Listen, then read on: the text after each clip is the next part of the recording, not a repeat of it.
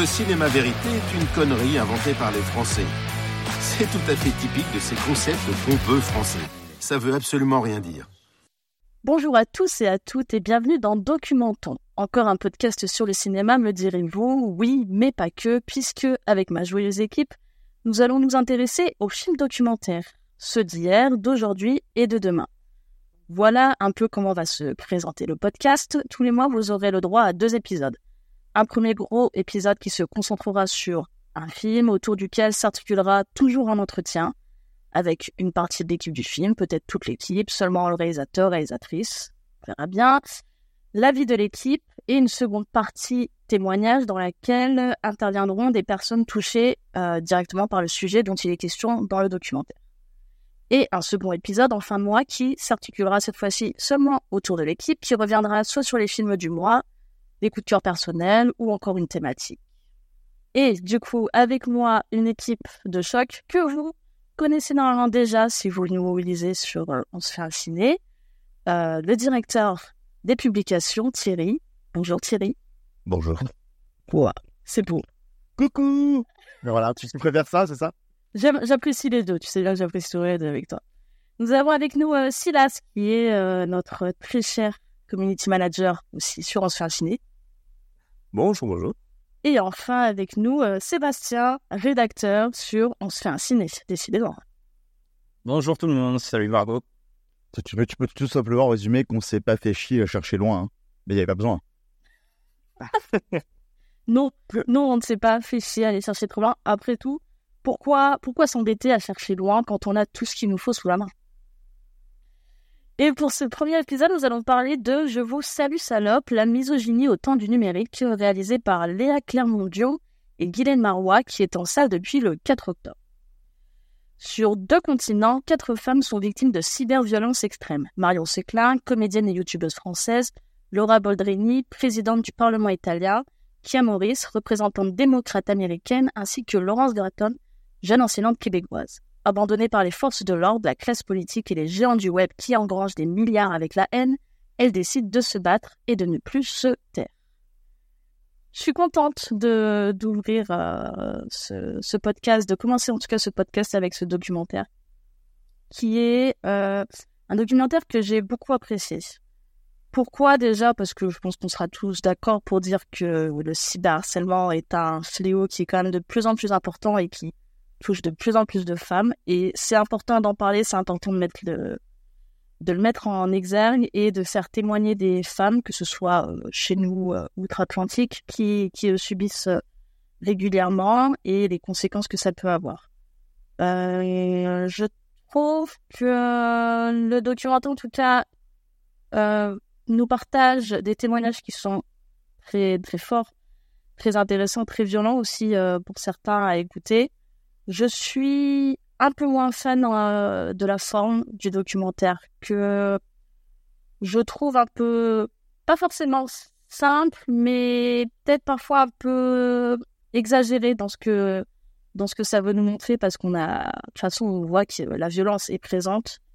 Et la mise en scène fait absolument tout pour euh, appuyer sur euh, sur cette violence et bien faire comprendre aux spectateurs spectatrices que que voilà ces femmes ont peur que c'est extrêmement violent euh, ce qui se passe autour d'elle et je suis pas sûre que ce soit nécessaire en tout cas pour le comprendre et pour le ressentir après euh, que la forme ne soit pas forcément euh, ne serve pas forcément de discours. Je trouve pas ça très très grave en soi parce que ça reste en tout cas un documentaire qui qui est important et qui en tout cas fait partie de, de quelque chose de plus je dirais presque pédagogue pour pour chacun et chacune d'entre nous pour euh, comprendre le cyberharcèlement, pourquoi il est là et comment, en fait, euh, que ce soit l'État, la société, euh, les forces de l'ordre, comment ils ne font vraiment pas grand-chose aujourd'hui pour, pour, arrêter ce phénomène. Thierry veut répondre. C'est assez marrant que tu dises que justement ça montre, euh, enfin comme ça ça va me permettre d'inclure mon avis euh, là-dessus, euh, que tu dises que ça montre aussi que les forces de l'ordre ne font rien, tout ça. Moi c'est principalement le point de désaccord, alors pas de désaccord, mais le point de, de discorde que je vais avoir avec le film. Je le trouve un peu limité dans son procédé, dans le sens où alors j'aime beaucoup le film en soi, il n'y a pas trop de problème avec ça. D'ailleurs je trouve ça je vais pas dire important. Je suis assez, ça, c'est le genre de truc, un film important, c'est le genre de terme que je trouve des fois un peu empirique. Et euh, malheureusement, ça le sera si le film a de la portée. Pour l'instant, on peut pas vraiment savoir s'il sera important, s'il sera cool, s'il aura une résonance. Je lui souhaite parce que c'est euh, ça, par contre, c'est important qu'il ait une résonance.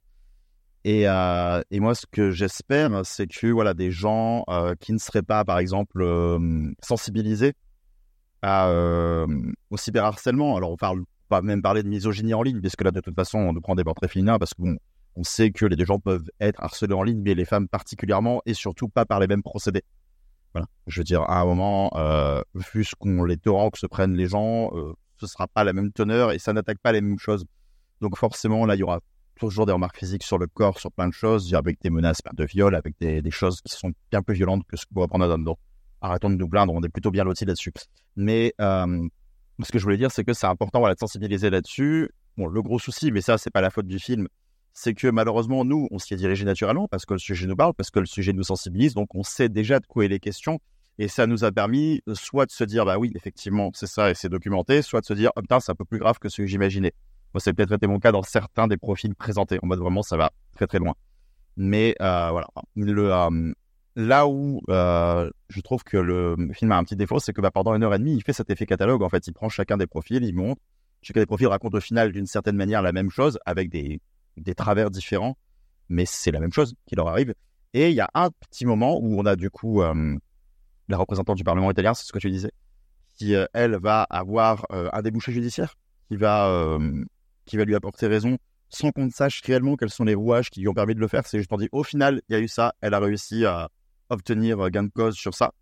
Et il y a un moment où, et là je crois que c'est la personne qui se fait harceler dans le cadre scolaire Enseignante au Québec. Qui est enseignante, oui. Voilà. Euh, où du coup, on, on va à la police et la police dit ouais, mais là, en même temps, on peut rien faire. Et aussi, euh, chose qui peut se comprendre malheureusement, le côté ah ouais, là, vous savez que c'est lui, vous en êtes certain, mais vous n'avez aucune preuve que c'est lui. Donc là, vous ne faites que le dire. On peut pas vraiment nous agir si on sait pas. Ça, ça s'entend. Le truc, c'est que euh, il y a de fortes chances. Je suis pas assez renseigné, je pense, sur le sujet. Et on aura l'occasion d'en parler dans cet épisode. Hein, c'est d'ailleurs le but il y a de fortes chances qu'effectivement il y ait des impasses. Alors peut-être qu'entre le moment où le film a été tourné et aujourd'hui, euh, il y a des débouchés judiciaires possibles un peu plus prononcés, des jurisprudences qui commencent à, se former. Mais euh, c'était peut-être pas le cas à cette époque-là, et j'aurais peut-être aimé que le film insiste là-dessus. Que justement, il nous montre que ces personnes tentent des démarches, qui nous, qui fassent parler des avocats, qui fassent parler d'autres personnes, qui le lisent. Ben là, on peut rien faire. Voilà. C'est, c'est plus ou moins ce qu'il dit, mais il l'appuie pas. Et peut-être que justement, euh, insister sur ce côté impasse, en mode vraiment on part du principe que parce que sur, le, sur la toile, on prend sur nous et on ne fait rien, nous montrer même, tu sais, enfin, le film n'a pas devoir de tout montrer, hein, mais nous montrer même euh, ces, ces réactions de personnes, par exemple, qui se font harceler sur Twitch ou tu vois, quand t'as des gamers qui s'en prennent plein la gueule parce que c'est des femmes qui gagnent à des jeux vidéo par rapport à des mecs, hein, tu vois, petits égos frustrés. Et, euh, et la solution que leur donne, c'est, bah, vous avez qu'à arrêter de jouer. Voilà, ça, ce genre de truc, ce serait bien, tu vois, de peut-être le montrer et de dire, bah, on ne propose strictement rien, quoi, histoire que le film dise ça et, euh, et nous foutre face à quelque chose en disant maintenant vous êtes sensibilisés, vous voyez qu'on peut rien faire, il faut se bouger, il faut sensibiliser les autres, il faut faire en sorte que ça devienne un, vrai sujet de société parce que ça ne l'est pas vraiment.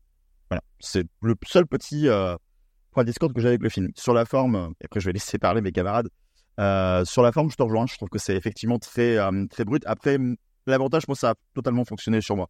Peut-être que sur les témoignages ensuite, quand le procédé se répète, ça m'a un petit peu euh, sorti du truc. Mais la première fois où tu les vois juste assises sur une chaise, sur un fond noir, et tu vois les euh, salopes, pétasses, je vais te violer, je vais te tuer, qui apparaissent comme ça, moi j'étais tétanisé sur mon siège, hein. j'étais pas bien du tout. Voilà. Donc ça a quand même euh, fait de fonctionner sur quelqu'un qui, enfin, qui pas que je suis le plus sensibilisé là-dessus qui existe, mais en tout cas, je sais que ça existe, et ça me révolte déjà bien assez. Mais malgré tout, tu vois, ça, ça m'a bien. Est-ce que Sébastien, tu as ressenti la même chose que Thierry? Complètement. Alors, je vais commencer par la limite que je vois au film, qui rejoint ce que dit Thierry. C'est-à-dire que, en effet, le film pose un postulat qui est de se dire, bah, en fait, c'est quoi le, le cyberharcèlement? Et en fait, il va pas plus loin que, euh, voilà, il y a cette dame qui est en effet au Parlement italien, qui a tenté un procès, qui a gagné ce procès. De l'autre côté, aux États-Unis, elle a eu la même chose, mais justement, elle l'a perdu. Et j'ai une petite limite euh, de ce côté-là qui est de se dire, mais en fait, quelles sont les solutions, quels sont les problèmes, enfin, problème, pourquoi il n'y a pas de solution en tant que telle? Et en fait, moi, ça a été ma première réaction, c'est de me dire, ok, j'ai pris conscience, je le savais déjà, mais plutôt c'est un film qui fait prendre conscience de ce que c'est réellement que le cyberharcèlement.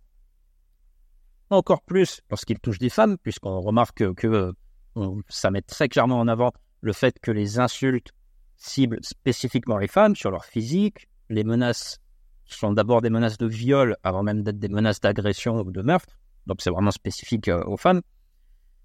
Donc j'ai eu cette première limite de me dire ouais mais après euh, une fois que tu as décrit ça, qu'est-ce que où est-ce qu'on va? Maintenant je me suis dit en fait le film prend un parti pris qui est de se dire ben, on ne sait pas forcément ce que c'est que le cyberharcèlement ou en tout cas l'impact que ça peut avoir sur des vies. Eh bien on va le montrer et on va vraiment le montrer jusqu'au bout. Et de ce point de vue-là, je trouve que le film remplit entièrement son objectif. C'est-à-dire que moi, je suis comme Thierry, et là, je parle en termes de, notamment en termes de langage cinématographique. C'est très compliqué de faire comprendre c'est quoi du cyberharcèlement, c'est-à-dire du harcèlement physique. On est capable de le faire comprendre, de le montrer, mais du cyber, quand c'est des messages qui arrivent sur un téléphone, sur une tablette ou quoi, c'est très compliqué de le mettre en avant. Et ça, le film y parvient très très bien. Et surtout, euh, le film montre que en fait, ça dépasse même le cadre du réseau social et que tout ce qui se passe au, euh, niveau cyber, et eh ben en fait, ça rentre dans la vie réelle, dans la vie concrète de toutes ces femmes. Euh, que ce soit cette, cette sénatrice aux États-Unis qui, enfin, qui a carrément vu, qui aurait pu vivre une scène de home invasion, quoi. C'est-à-dire que de voir ses adversaires politiques quasiment qui sont devant chez elle et qui sont à la limite de rentrer, de pénétrer chez elle dans son intimité et qui est obligé de fuir justement face à cette situation. On voit cette euh, parlementaire euh, en Italie qui reçoit menace de mort concrète, c'est-à-dire une balle de revolver euh, dans, son, dans sa boîte aux lettres. Quand cette institutrice au Québec, et là il y a une scène où on la suit la nuit, où elle est seule dans la rue, vraiment, enfin la scène typique de cinéma un peu thriller horrifique, et où vraiment on est à la place de cette personne de nous dire, mais en fait là maintenant, je suis dans une situation qui fait que eh ben, ça atteint ma vie de tous les jours parce que j'ai même peur de sortir. Je trouve que tout cet aspect-là, le film le réussit vraiment grandement. Et en effet, si ça peut permettre d'avoir un impact et de faire prendre conscience à des personnes qui n'ont pas forcément conscience pardon, et qui peuvent se dire oui, bon, après tout, c'est des messages sur Internet, on sait comment c'est, euh, tu as juste à te déconnecter ou quoi. Ben non, c'est plus compliqué que ça et ça va beaucoup plus loin que ça. De ce point de vue-là, le film remplit son contrat remplit vraiment son objectif, euh, malgré cette limite qu'on peut, euh, qu'on peut avoir, qui est de se dire, OK, mais une fois qu'on a fait le constat, qu'est-ce qui se passe?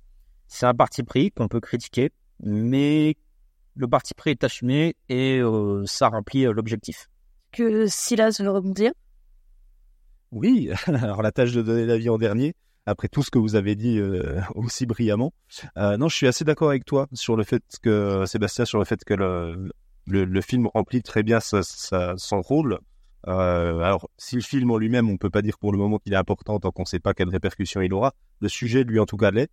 Euh, et c'est bien qu'on ait cette, euh, cette Alors, moi, je reviens toujours sur le carton du début du film qui nous dit que le choix a été fait de donner la parole aux femmes, euh, pas à leurs agresseurs, mais que le but du film, c'est ça, c'est de donner la parole aux femmes qui subissent ce, ce cyberharcèlement et de voir avec elles bah, quels sont les impacts sur leur vie. Euh, je trouve ça important.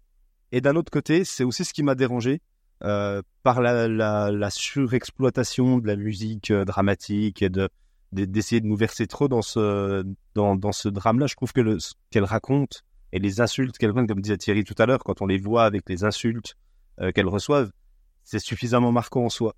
Et le fait de vouloir surdramatiser par-dessus et de vouloir euh, insister lourdement sur le fait que ce soit terrible, je trouve que quelque part, ça retire un peu l'idée de leur laisser la parole. Ça, retire, ça, donne un peu l'idée que les gens peuvent pas d'eux-mêmes comprendre que les insultes sont graves et euh, les impactent euh, lourdement. Et donc, je trouve ça dommage d'avoir ce, ce, décalage-là et ce, cette espèce d'assistance pour faire comprendre que oui, c'est grave, oui, c'est terrible ce qui leur arrive. Et, je pense que le film aurait gagné à, à économiser de ce côté-là un petit peu la scène où on suit l'institutrice dans la rue, effectivement, elle est très importante parce qu'il y a vraiment ce côté identification. Le problème, c'est que je trouve qu'elle est un peu trop noyée derrière des, des, des, musiques lancinantes pour nous dire vous voyez comme c'est terrible et, et elle aurait gagné peut-être en force à être un peu plus isolée, à avoir un peu plus de parcimonie dans la manière de traiter les choses. Au-delà de ça, la diversité des, profils suivis est intéressante aussi, même si euh, comme voilà moi j'ai toujours un peu de mal sur le fait qu'on ait deux femmes politiques.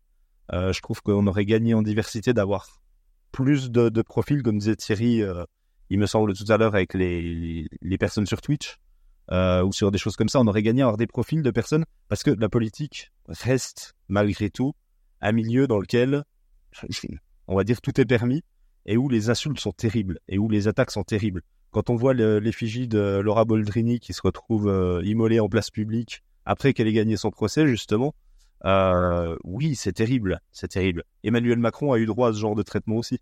C'est quelque chose qu'on retrouve systématiquement en politique. Alors après, on en pense qu'on en veut, mais voilà, qu'on retrouve systématiquement en politique. Et je trouve que ça a ce côté où ça, euh, ça trouble un petit peu euh, le message sur euh, sur les atteintes. Le, la misogynie est parfois aussi sur le politique un moyen d'attaque, plus qu'une fin en soi et plus qu'une idéologie en soi. Et j'aurais aimé sur ce sur ces profils-là, bah, trouver des, des profils qui soient moins des personnalités publiques et qui soient plus les gens de tous les jours, qu'on croise tous les jours et qui, euh, qui, se, retrouvent, euh, qui se retrouvent attaqués, euh, pour simplement que ça parle au plus grand nombre et qu'on se dise pas, qu'il n'y ait pas un moment la possibilité de se dire, oui, mais bon, en même temps, c'est une politique. Oui, mais bon, en même temps, voilà. Sur le fait, nous, on est sensibilisés. On sait que de toute façon, ça arrive à tout le monde et que c'est une catastrophe et qu'il faudrait tout faire pour, pour arrêter ça, même si ça reste toujours très très compliqué là-dessus, hein, comme on l'a vu, hein, les, plaintes qui ne sont pas prises, le manque de formation, euh, surtout avec l'institutrice au Québec, hein, euh, où euh, voilà, on a à un moment une, euh, une personne qui, s'intéresse aux violences faites aux femmes sur Internet et qui dit que voilà le, le, manque de formation dans la police fait que les plaintes ne sont pas prises. Déjà dans un premier temps, c'est déjà le, le, premier souci, c'est que quand le policier ne sait pas ce qu'est Instagram, ne sait pas comment fonctionnent les réseaux et ne sait pas quel est l'impact derrière, euh, c'est vrai que ça peut vite être dommageable. Et je trouve voilà que sur ces profils-là, euh, je trouve ça plus intéressant et je trouve qu'il ça a un impact un peu plus un peu plus fort sur les les profils bah, voilà de Marion Séclin ou euh, ou de, Laurence Craton. Euh, je trouve que voilà les, les, impacts sont plus puissants que sur le politique en lui-même et j'attendais plus le politique sur oui mais que fait le politique par rapport à ça? C'est hyper intéressant d'avoir Laura Boldrini qui explique qu'elle prend une loi pour lutter contre ces, éléments-là, qu'elle euh, qu'elle essaye de faire en sorte de redorer le blason et de montrer que c'est possible aussi aux femmes d'atteindre ces fonctions-là, alors que la société est complètement contre elles sur ces aspects-là.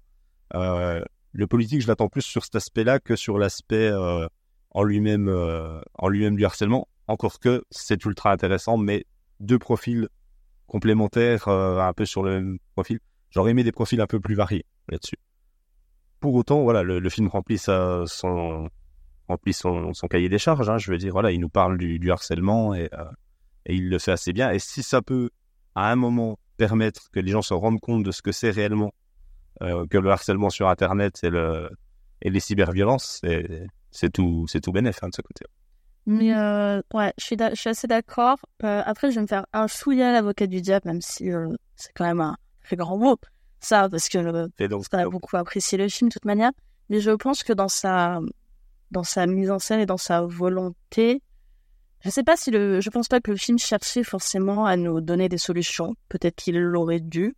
Ça, ça après, c'est tout à chacun de voir ce qu'il veut, mais je, je trouve qu'il a une forme, euh, comme disait Sébastien, quelque chose de presque, de presque thriller, parce qu'on a beaucoup parlé du coup des témoignages des, de ces quatre, de ces quatre femmes, mais il y a aussi euh, toute une partie de, de montage où on voit euh, toute une flopée de vidéos YouTube qui pullulent un peu de partout et qui, j'ai l'impression que tu es vraiment là, déjà t'es pas très très bien psychologiquement parce que tu vois des trucs qui sont compliqués, et là on t'assomme au final avec une flopée de vidéos d'hommes avec leur discours bien machiste, bien masculiniste comme il faut, où ça va à des points quand même, euh, moi, genre, ça m'a presque traumatisé celui qui disait face caméra que il fallait euh, légaliser le viol, vraiment de manière de la manière la plus calme possible, très logique pour lui, il faut légaliser le viol, comme ça les femmes euh, font beaucoup plus attention.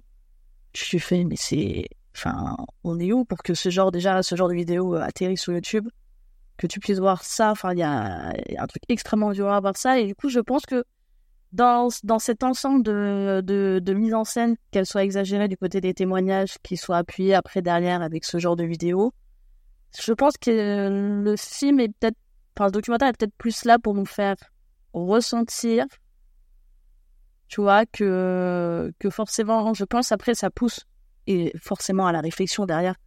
Partir du moment où tu l'as vu, mais je pense en tout cas que qu'il n'aura peut-être pas vocation à chercher des solutions, mais plus vocation à nous faire ressentir quelque chose que on ressent peut-être déjà pas forcément euh, personnellement, en tout cas euh, ou, euh, dont on n'avait pas forcément conscience au début.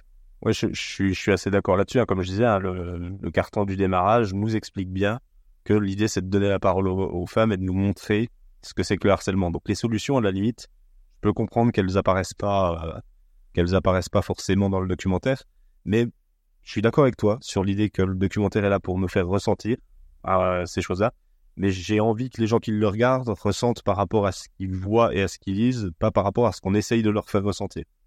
Que ce soit réellement les propos qui les choquent et pas le fait qu'on y colle une musique euh, spécifique derrière ou qu'on refasse des, des, des, comment, des reconstitutions pour montrer que. Euh, voilà, moi, le, les passages où on a le, mari justement de Kia Morris, la politicienne américaine, euh, qui nous racontent euh, voilà ces intrusions dans leur maison, euh, les attaques de nuit, etc. Et de, voir à quel point lui il est dévasté me marque beaucoup plus dans le documentaire. Me, voilà, même même quand on voit les les, comparses hein, de, de Laurence Gratton qui ont subi aussi le harcèlement de ce jeune homme à la fac et, et qui sont dévastés par ce qu'elles ont vécu, je trouve que c'est plus marquant encore que euh, simplement des, passages de musique lancinante euh, sur les messages, etc. Je, voilà. Mais je suis d'accord que l'idée, c'est de ressentir. Mais mine de rien, mine de rien, par rapport à, je complète euh, ce que tu dis, euh, ce que réussit le film aussi, c'est à te montrer qu'en fait, ça touche pas que les victimes directes de ce harcèlement, c'est que ça touche l'entourage. Tu as parlé de cette sénatrice américaine qui a Maurice. Bah oui, on voit son mari qui est complètement dévasté et on voit son fils également. Et ça vaut aussi pour euh, le dernier profil, on n'en a pas parlé, mais le dernier témoin qui lui pour le coup est un homme qui a été interrogé, mais parce que sa fille a été victime et elle a fini par se suicider. Et donc, voilà, ça a dévasté euh, toute une famille indirectement, enfin indirectement à la suite de, euh, de, ce, de ce harcèlement. Et mine de rien, ça finit aussi par montrer de façon concrète euh, l'impact direct que ça finit par avoir sur l'entourage. Et là-dessus, c'est pareil. Ça, ça veut dire d'une certaine façon aussi, bah, on est tous concernés. Parce que bah, moi, j'ai une femme. Si ça arrive à ma femme, bah, donc ça veut dire que ça va me toucher aussi. Et inversement, euh, pour nous tous qui avons des proches euh, à, à, qui ça peut, à qui ça peut arriver. Ah, de toute façon, ce qui est super intéressant, euh, c'est de se questionner effectivement sur, euh, en fait, où est-ce que nous on se place aussi quand on voit ça, parce que c'est vrai que, euh, par toi Sébastien, tu l'as plutôt bien résumé quand tu disais que le film avait peut-être pas pour vocation de parler de ces solutions.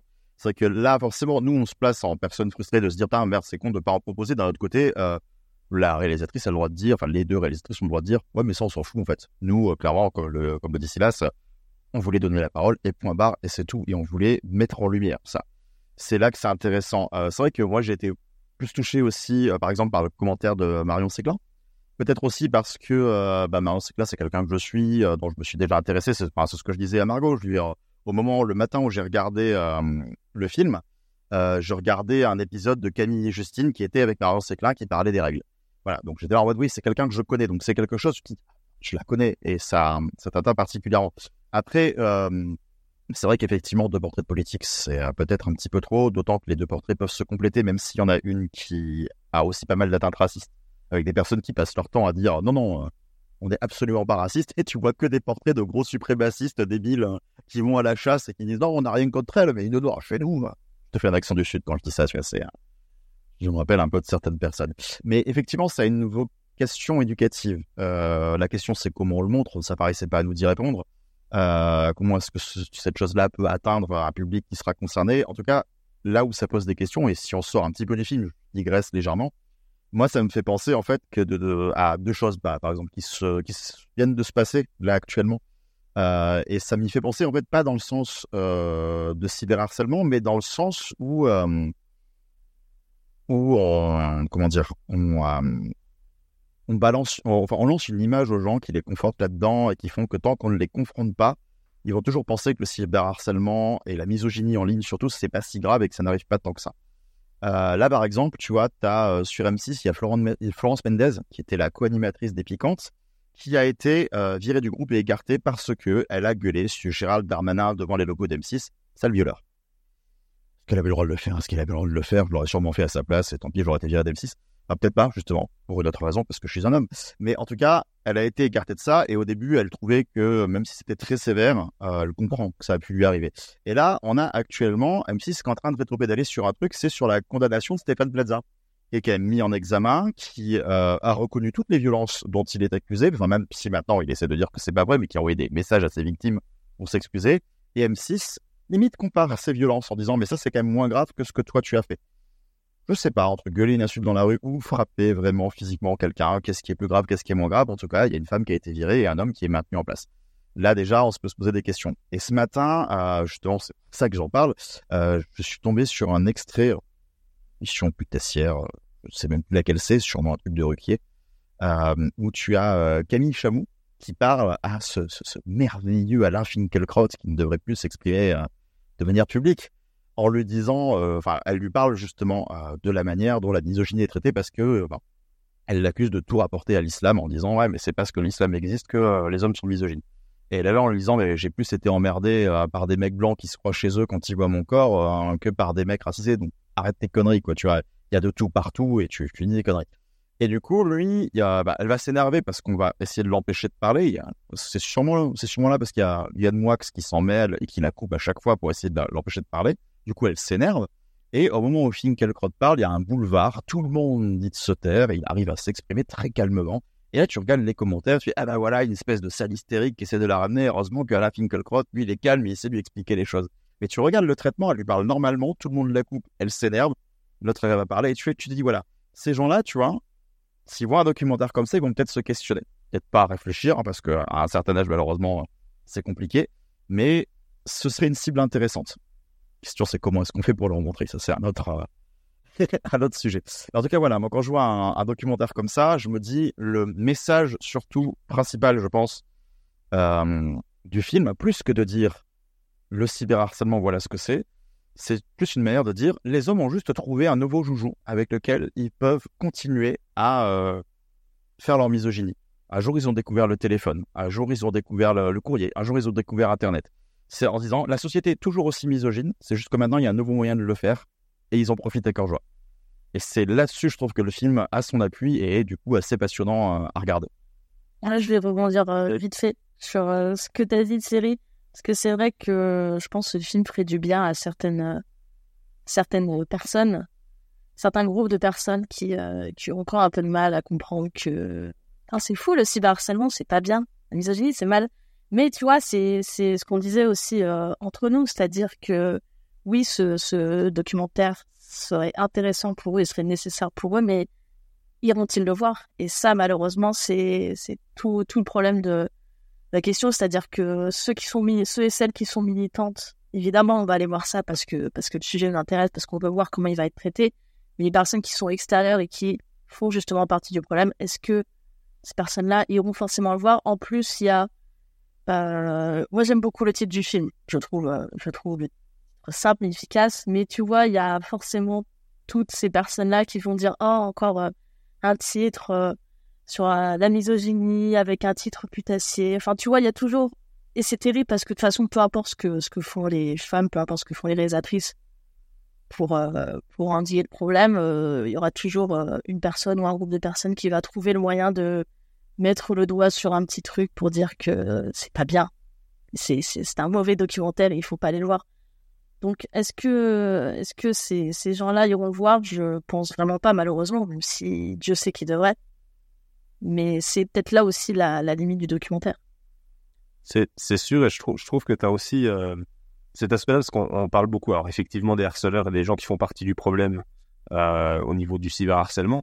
Mais l'image aussi que renvoie le documentaire, c'est ce côté, euh, la complicité passive des réseaux qui, euh, qui ne disent rien et qui, au contraire, profitent de ça, profitent de, de, ces, de ces vecteurs de, de, de messages haineux et, euh, et tant que ça, ça, ça se véhicule, ça fait de la, du trafic sur le réseau, ça leur permet de tirer de l'argent. Euh, on a Donna Zuckerberg à un moment qui vient parler un peu de ça, hein, qui est donc la sœur de Mark Zuckerberg, le patron de Facebook, euh, et qui voilà, qui le dit aussi, qui, entretient ça. Et les réseaux agissent, comme ils le disent, comme un super multiplicateur au niveau du harcèlement. Il, existe, la misogynie, euh, elle n'a pas attendu les réseaux pour exister, euh, mais les réseaux permettent de pousser ça encore plus loin, plus, plus efficacement, parce qu'en plus, il y a le, fait- le, facteur d'anonymat qui s'ajoute dessus. Et le documentaire a vraiment ce rôle-là aussi, je trouve, de montrer ça. Euh, il est peut-être un peu trop prudent, même là-dessus. Il, il, il insiste même pas suffisamment, mais il, le montre. Et ça, je pense que c'est aussi quelque chose euh, qui est grandement ignoré. Et le public, même si c'est un public qui est militant là-dessus, euh, c'est une cause sur laquelle il doit se, réunir et sur duquel il doit s'emparer pour venir dire voilà, les réseaux, vous avez vos responsabilités. À un moment, il faut que vous fassiez les choses pour endiguer ça. Euh, et le documentaire le montre. hein, en Allemagne, ça a été fait. Les réseaux prennent des amendes, des super amendes lorsque euh, ils n'effacent pas les messages qui, qui pullulent sur leur euh, sur page. Et visiblement, ils le font. Donc, à quand une solution globale Mais je voilà, je trouve que c'est aussi une part du documentaire qui est importante. Cette part-là qui, qui vient parler de la du silence complice un peu de, de tout ce beau monde. que quelqu'un veut encore euh, rajouter quelque chose? Ou est-ce qu'on aura fait le tour de, de ce documentaire? On a, on a l'air un peu rude, mais voyez le film et transmettez-le. hein. Parlez autour de vous et faites en sorte qu'il soit Oui, c'est important, mais de toute façon, euh, et comme euh, on aurait pu le prédire, malheureusement, il n'est pas euh, posté dans énormément de cinéma. Oui, oui, oui, c'est c'est dingue, hein. on s'y attendait pas du tout. mais voilà, il est quand même dans quelques salles, voilà, donc allez le voir, euh, parlez-en autour de vous.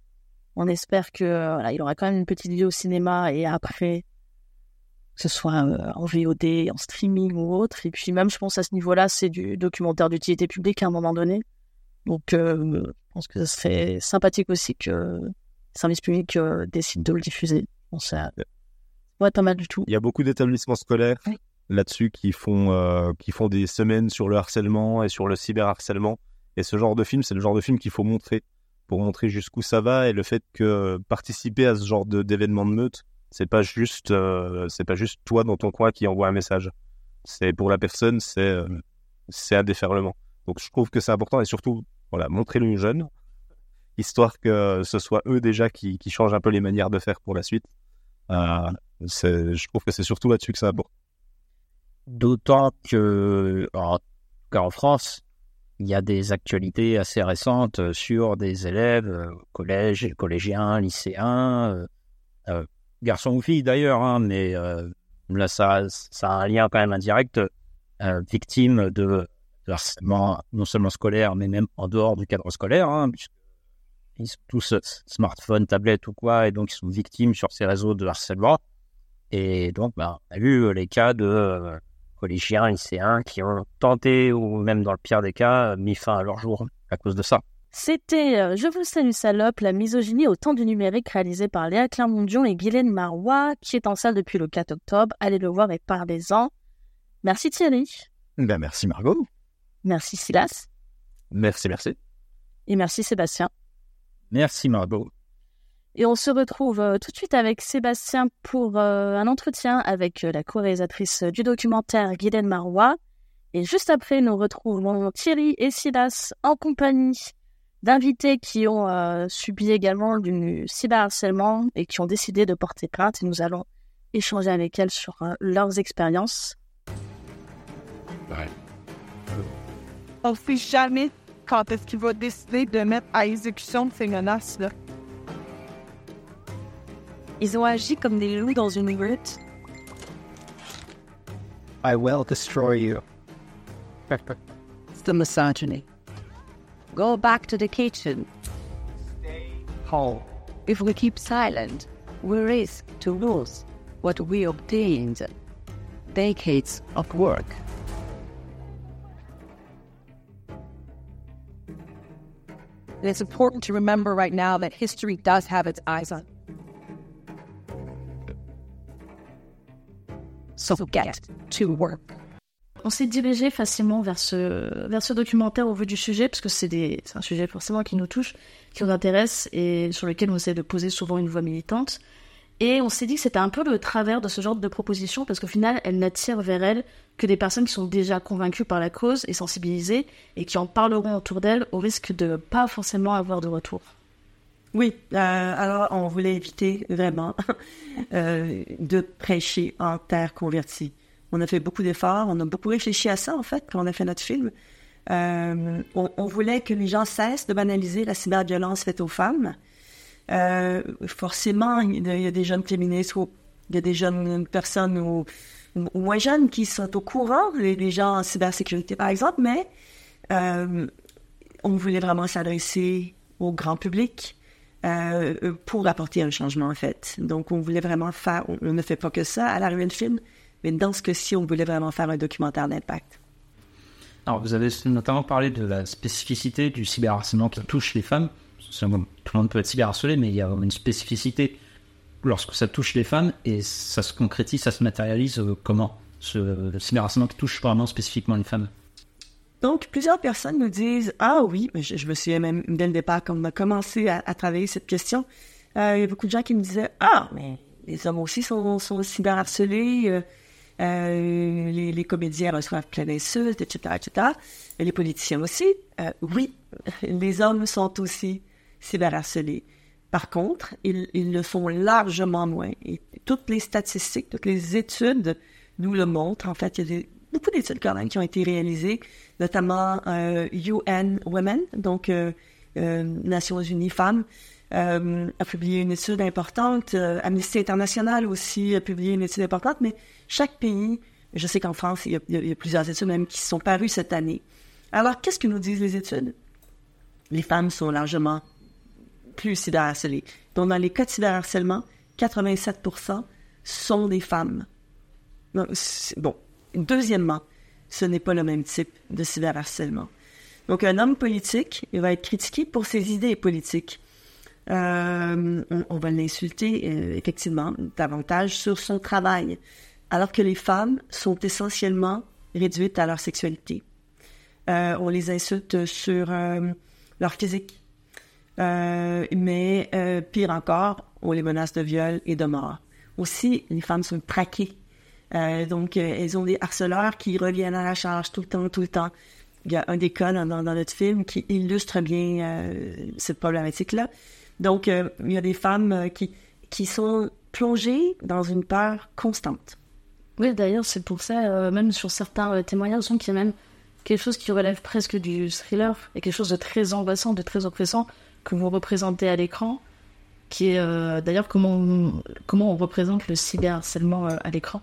Alors voilà, on s'est posé ces questions-là parce que on aurait pu faire évidemment toutes sortes de films, hein, mais non, on- sur le plan de la forme, euh, on aurait pu juste avoir des témoignages de femmes euh, assises sur une chaise et puis, euh, mais on voulait que les gens vivent un peu de, de cette angoisse en fait, d'où la forme thriller et euh, avec un arc dramatique, avec une intensité.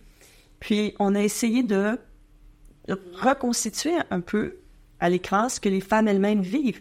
Donc, les insultes qu'on voit à l'écran, on voit beaucoup d'insultes.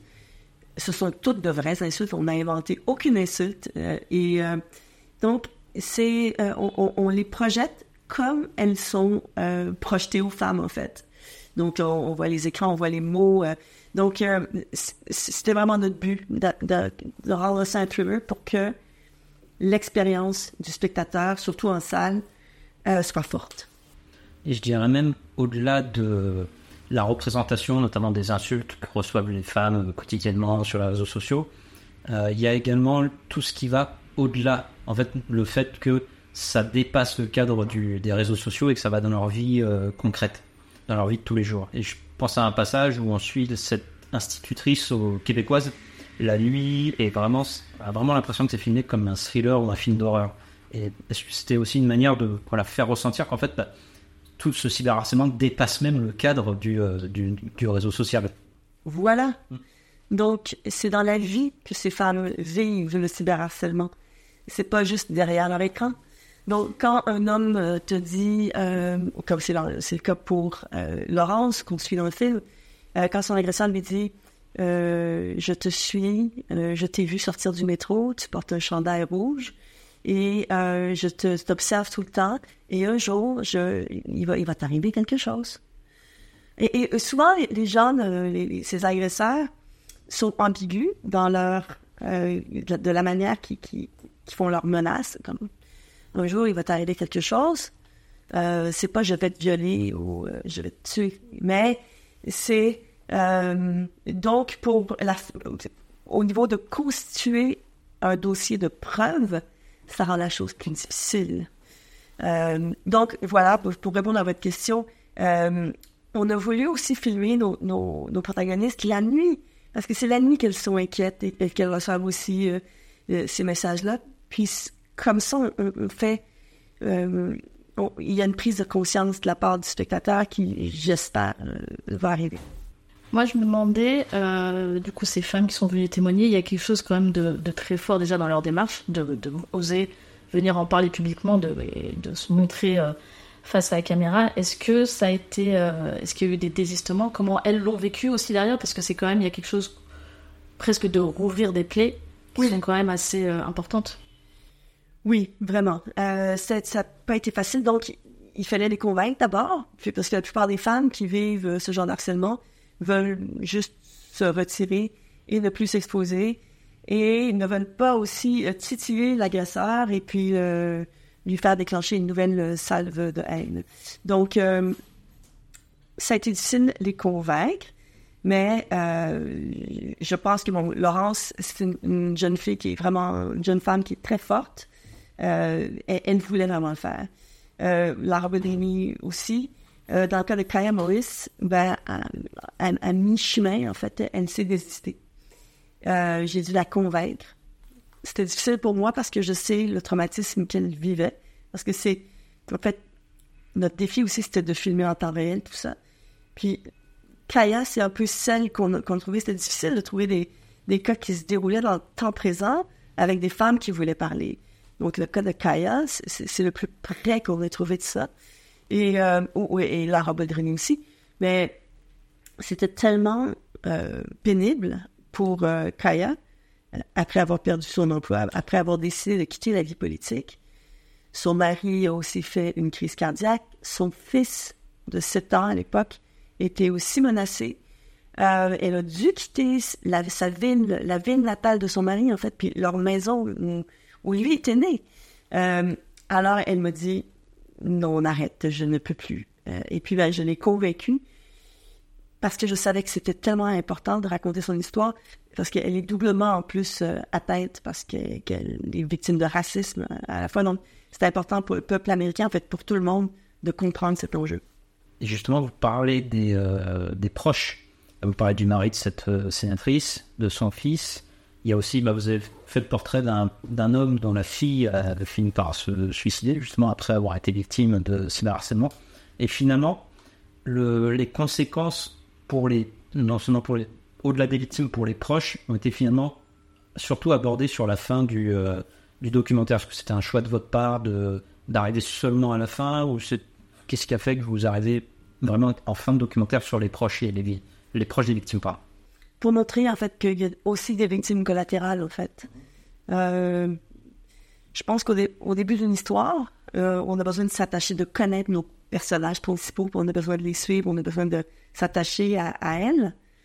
Et puis à la fin, ben, on, peut étendre en fait euh, un peu les, leur, entourage, puis on les connaît tellement que on peut s'intéresser aux gens autour d'elles.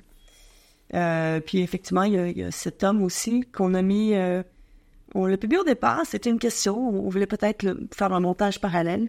Mais comme vous êtes euh, des, des férus de documentaires et de cinéma, c'est très difficile de suivre en parallèle plus, plus de quatre histoires. Parce qu'on devient confus, on peut moins s'attacher aux gens. Alors on a décidé de de raconter l'histoire de Guylaine euh, à un moment, c'est un peu un point culminant du film, pour qu'on puisse être complètement plongé dans son histoire et qu'elle ne soit pas entrecoupée, en fait. Est-ce qu'il euh, y a eu des répercussions euh, après, euh, parce que le documentaire a déjà été montré au Canada, au Canada. Est-ce qu'il y a eu des répercussions derrière pour les personnes qui ont témoigné Oui. Malheureusement, l'agresseur de Laurence s'est mis à, il l'avait laissé tranquille pendant trois ans, je pense. Et il, il s'est mis, après la diffusion du film, à l'attaquer de nouveau. Et ben, elle est allée voir la police. Alors, qu'est-ce que vous pensez que la police a dit? Ça ne sais pas où à faire. Parce qu'il n'y a rien à faire, voilà. C'est ce qu'on ce lui a donné comme réponse, mais on a décidé de l'accompagner. Et euh, donc, Léa euh, connaît bien un journaliste à Montréal qui a écrit un article et le poste de police a décidé de, de s'intéresser et de, surveiller, en fait, euh, cet homme. Et cet homme a fait 30 victimes connues, parce que c'est des femmes qui ont déposé des plaintes au, Canada, euh, mais il n'a jamais été incriminé.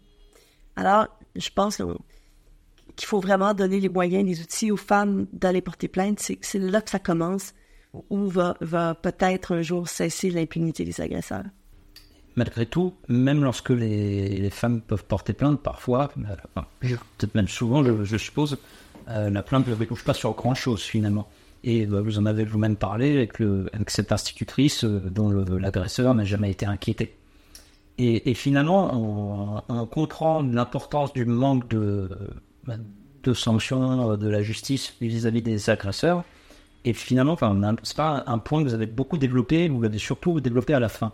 Est-ce que qu'est-ce qui a motivé ce choix de mettre un peu de côté l'aspect euh, judiciaire ou de d'absence de solution aux problèmes euh, qui touchent directement ces femmes et, du fait qu'elles sont confrontées à, une absence de solution?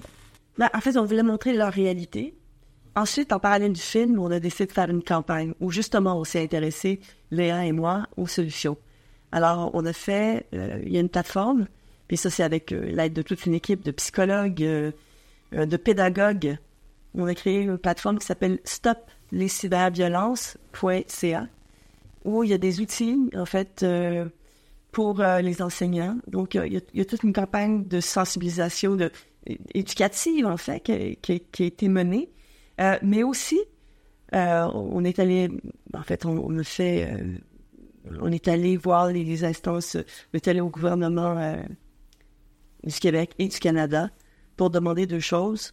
Premièrement, que les policiers et policières reçoivent une formation pour qu'on arrête de banaliser en fait, les policiers et policières en premier lieu, parce que c'est eux qui reçoivent la plainte, mais ensuite, tout l'appareil judiciaire, parce que les, magistrats, euh, les juges, euh, les gens qui décident, en fait, les gens qui interprètent la loi, il faut qu'ils soient au courant de, de l'impact de la cyberviolence. Euh, pour revenir au documentaire rapidement, parmi les intervenantes que vous avez, il y a Donna Zuckerberg, oui, la sœur de Mark Zuckerberg, et qui se montre très rarement déjà à l'écran. Et euh, en plus, on sait très bien, du coup, son frère, euh, l'importance des réseaux sociaux dans le cyberharcèlement, malheureusement. Comment vous avez réussi à la convaincre Comment vous l'avez contactée et quelle a été euh, la démarche avec elle? Vous savez, la, la notion de cette histoire, c'est qu'il faut toujours demander. parce que les gens peuvent accepter. Donc, Donna a fait paraître en 2018 un essai qui s'appelle Not All Dead White Men, Misogyny, in the digital age. Donc, euh, alors c'était quelque chose, elle, a vraiment fait une cartographie de la manosphère en ligne, en fait, de ces hommes aux États-Unis qui, euh, pour faire des insultes, euh, de toute cette droite, en fait, cette extrême droite, elle, a plusieurs, on a plusieurs manières de, la désigner, en fait, l'alt-right. comment les, personnes dans divers sous-groupes, en fait, propagent une idéologie misogyne elle-même a été victime de cyberharcèlement. Et ce qu'elle dit, c'est que les réseaux sociaux ont propulsé la misogynie à des niveaux inégalés euh, dans notre société. Ce qui est vraiment une crasse troublante quand même. c'est des niveaux, un niveau de misogynie inégalé. Et euh, ben, après, après, notre périple, en fait, après les sept années passées à observer la misogynie en ligne, Je pense qu'elle a vraiment raison. Alors comment, j'ai pas répondu à votre question, comment, comment on s'est rendu jusqu'à elle? Euh, j'avais fait des demandes auprès de son éditrice, j'avais pas reçu de réponse. Et Léa a envoyé un message sur Twitter à l'époque. euh, et elle a, répondu, puis elle, a, répondu que oui, qu'elle avait un intérêt. Je lui ai envoyé, évidemment, un- toutes les intentions, euh, un courriel avec euh, nos intentions, le, le- le- le- notre synopsis, etc., etc. Puis elle a accepté tout de suite. Et euh, du coup, vous avez dit qu'il y avait 7 ans de recherche avant que ce documentaire a pu être fait. Je, au vu du documentaire, je suppose qu'il y a eu beaucoup de visionnage aussi de vidéos YouTube. Oui, oui, oui. Euh, comment, euh, comment on choisit déjà les extraits? Parce qu'on est quand même sur un niveau de, de violence assez, Oui, assez inédit. Même moi qui a, qui a déjà, qui, suis un peu au courant et qui a déjà vu euh, ce genre de vidéo, j'avoue que à ce niveau-là, c'est vrai que c'est assez euh, inquiétant. Euh, comment s'est déroulé tout ce processus? Comment vous avez sélectionné? Comment s'est passé au niveau Parce que même au niveau du montage, il y a quelque chose aussi de très oppressant. On parlait de thriller quand on suivait Laurence, mais là aussi, il y a une forme de thriller qui est aussi très très forte. Oui, alors, toute une équipe de recherchistes visuels, en fait. Trois personnes ont visionné, visionné, visionné, en fait, ce qu'il y a de pire, en ligne. Euh, il y a un des monteurs qui a même fait une dépression pendant le parcours euh, de, montage, en fait, un des deux monteurs. Donc, les deux monteurs, Jean-François Laure et Éric Ruel, euh, ont fait vraiment un, travail extraordinaire. C'était pendant la, pandémie, évidemment, c'est une période sombre pour, nous tous. Alors, d'être plongé, en plus, dans cette misogynie en ligne et cette violence, en fait. C'était pas facile. Et puis, Léa a sélectionné certaines de ses vidéos. C'est vraiment Léa qui, a- fait le montage euh, des, euh, des insultes et euh, des, vidéos, en fait, de, misogynes en ligne. Alors, oui, on n'a pas montré ce qu'il y a de pire, évidemment, parce que ça n'aurait pas passé. Mais on retrouve ça. Je veux dire, ce qu'on montre, on le retrouve en quantité phénoménale sur Internet, sur les réseaux sociaux, même les réseaux sociaux mainstream. Oui, bah, de toute façon, il y a un manque flagrant même de, de, de cadre euh, législatif euh, du côté des réseaux sociaux, ce qui est quand même... euh, parce que même de nos jours, on voit des, des choses passer qui, qui ne devraient pas passer, et au contraire des victimes qui sont euh, elles-mêmes blâmées. Là, il y a même passé... Bah, ce matin, je regarde sur Twitter et je vois un, un jeune homme qui... qui dénonce un étudiant, je pense, qui était plus âgé que lui, pour euh, des faits euh, pareil de, de pornographie. Enfin, il était majeur, il était mineur, et c'est lui qui s'est retrouvé bloqué sur Twitter parce que, enfin, sur tout son trade, enfin, il a été bloqué à cause de son trade, alors que c'est lui la victime dans l'histoire. Ce qui est quand même euh, ouais, inquiétant. euh. Oui, oui. Mais je pense que, vous savez, avec les développements de la technologie, euh, j'ai parlé à des spécialistes de l'intelligence artificielle. Et ce qu'ils me disent, c'est que ce serait plutôt simple d'enlever les propos haineux, euh, de retrouver justement les images intimes euh, euh, propagées comme ça. Donc, ce serait plutôt simple, mais la volonté n'y est pas. Pourquoi? Parce que ça paye. Je veux dire, les, Facebook, Instagram, TikTok obtiennent de l'argent, en fait. C'est- dans leur business model, c'est ce qui leur fait avoir des profits. Donc, leur but à ces corporations, c'est de faire des profits. Alors, il faut arrêter de, penser qu'il va y avoir un, élan moralisateur ou un élan de vertu qui, qui va venir de leur part. C'est à nous, en fait, c'est à la société civile, à nos élus de faire des lois et de les faire respecter.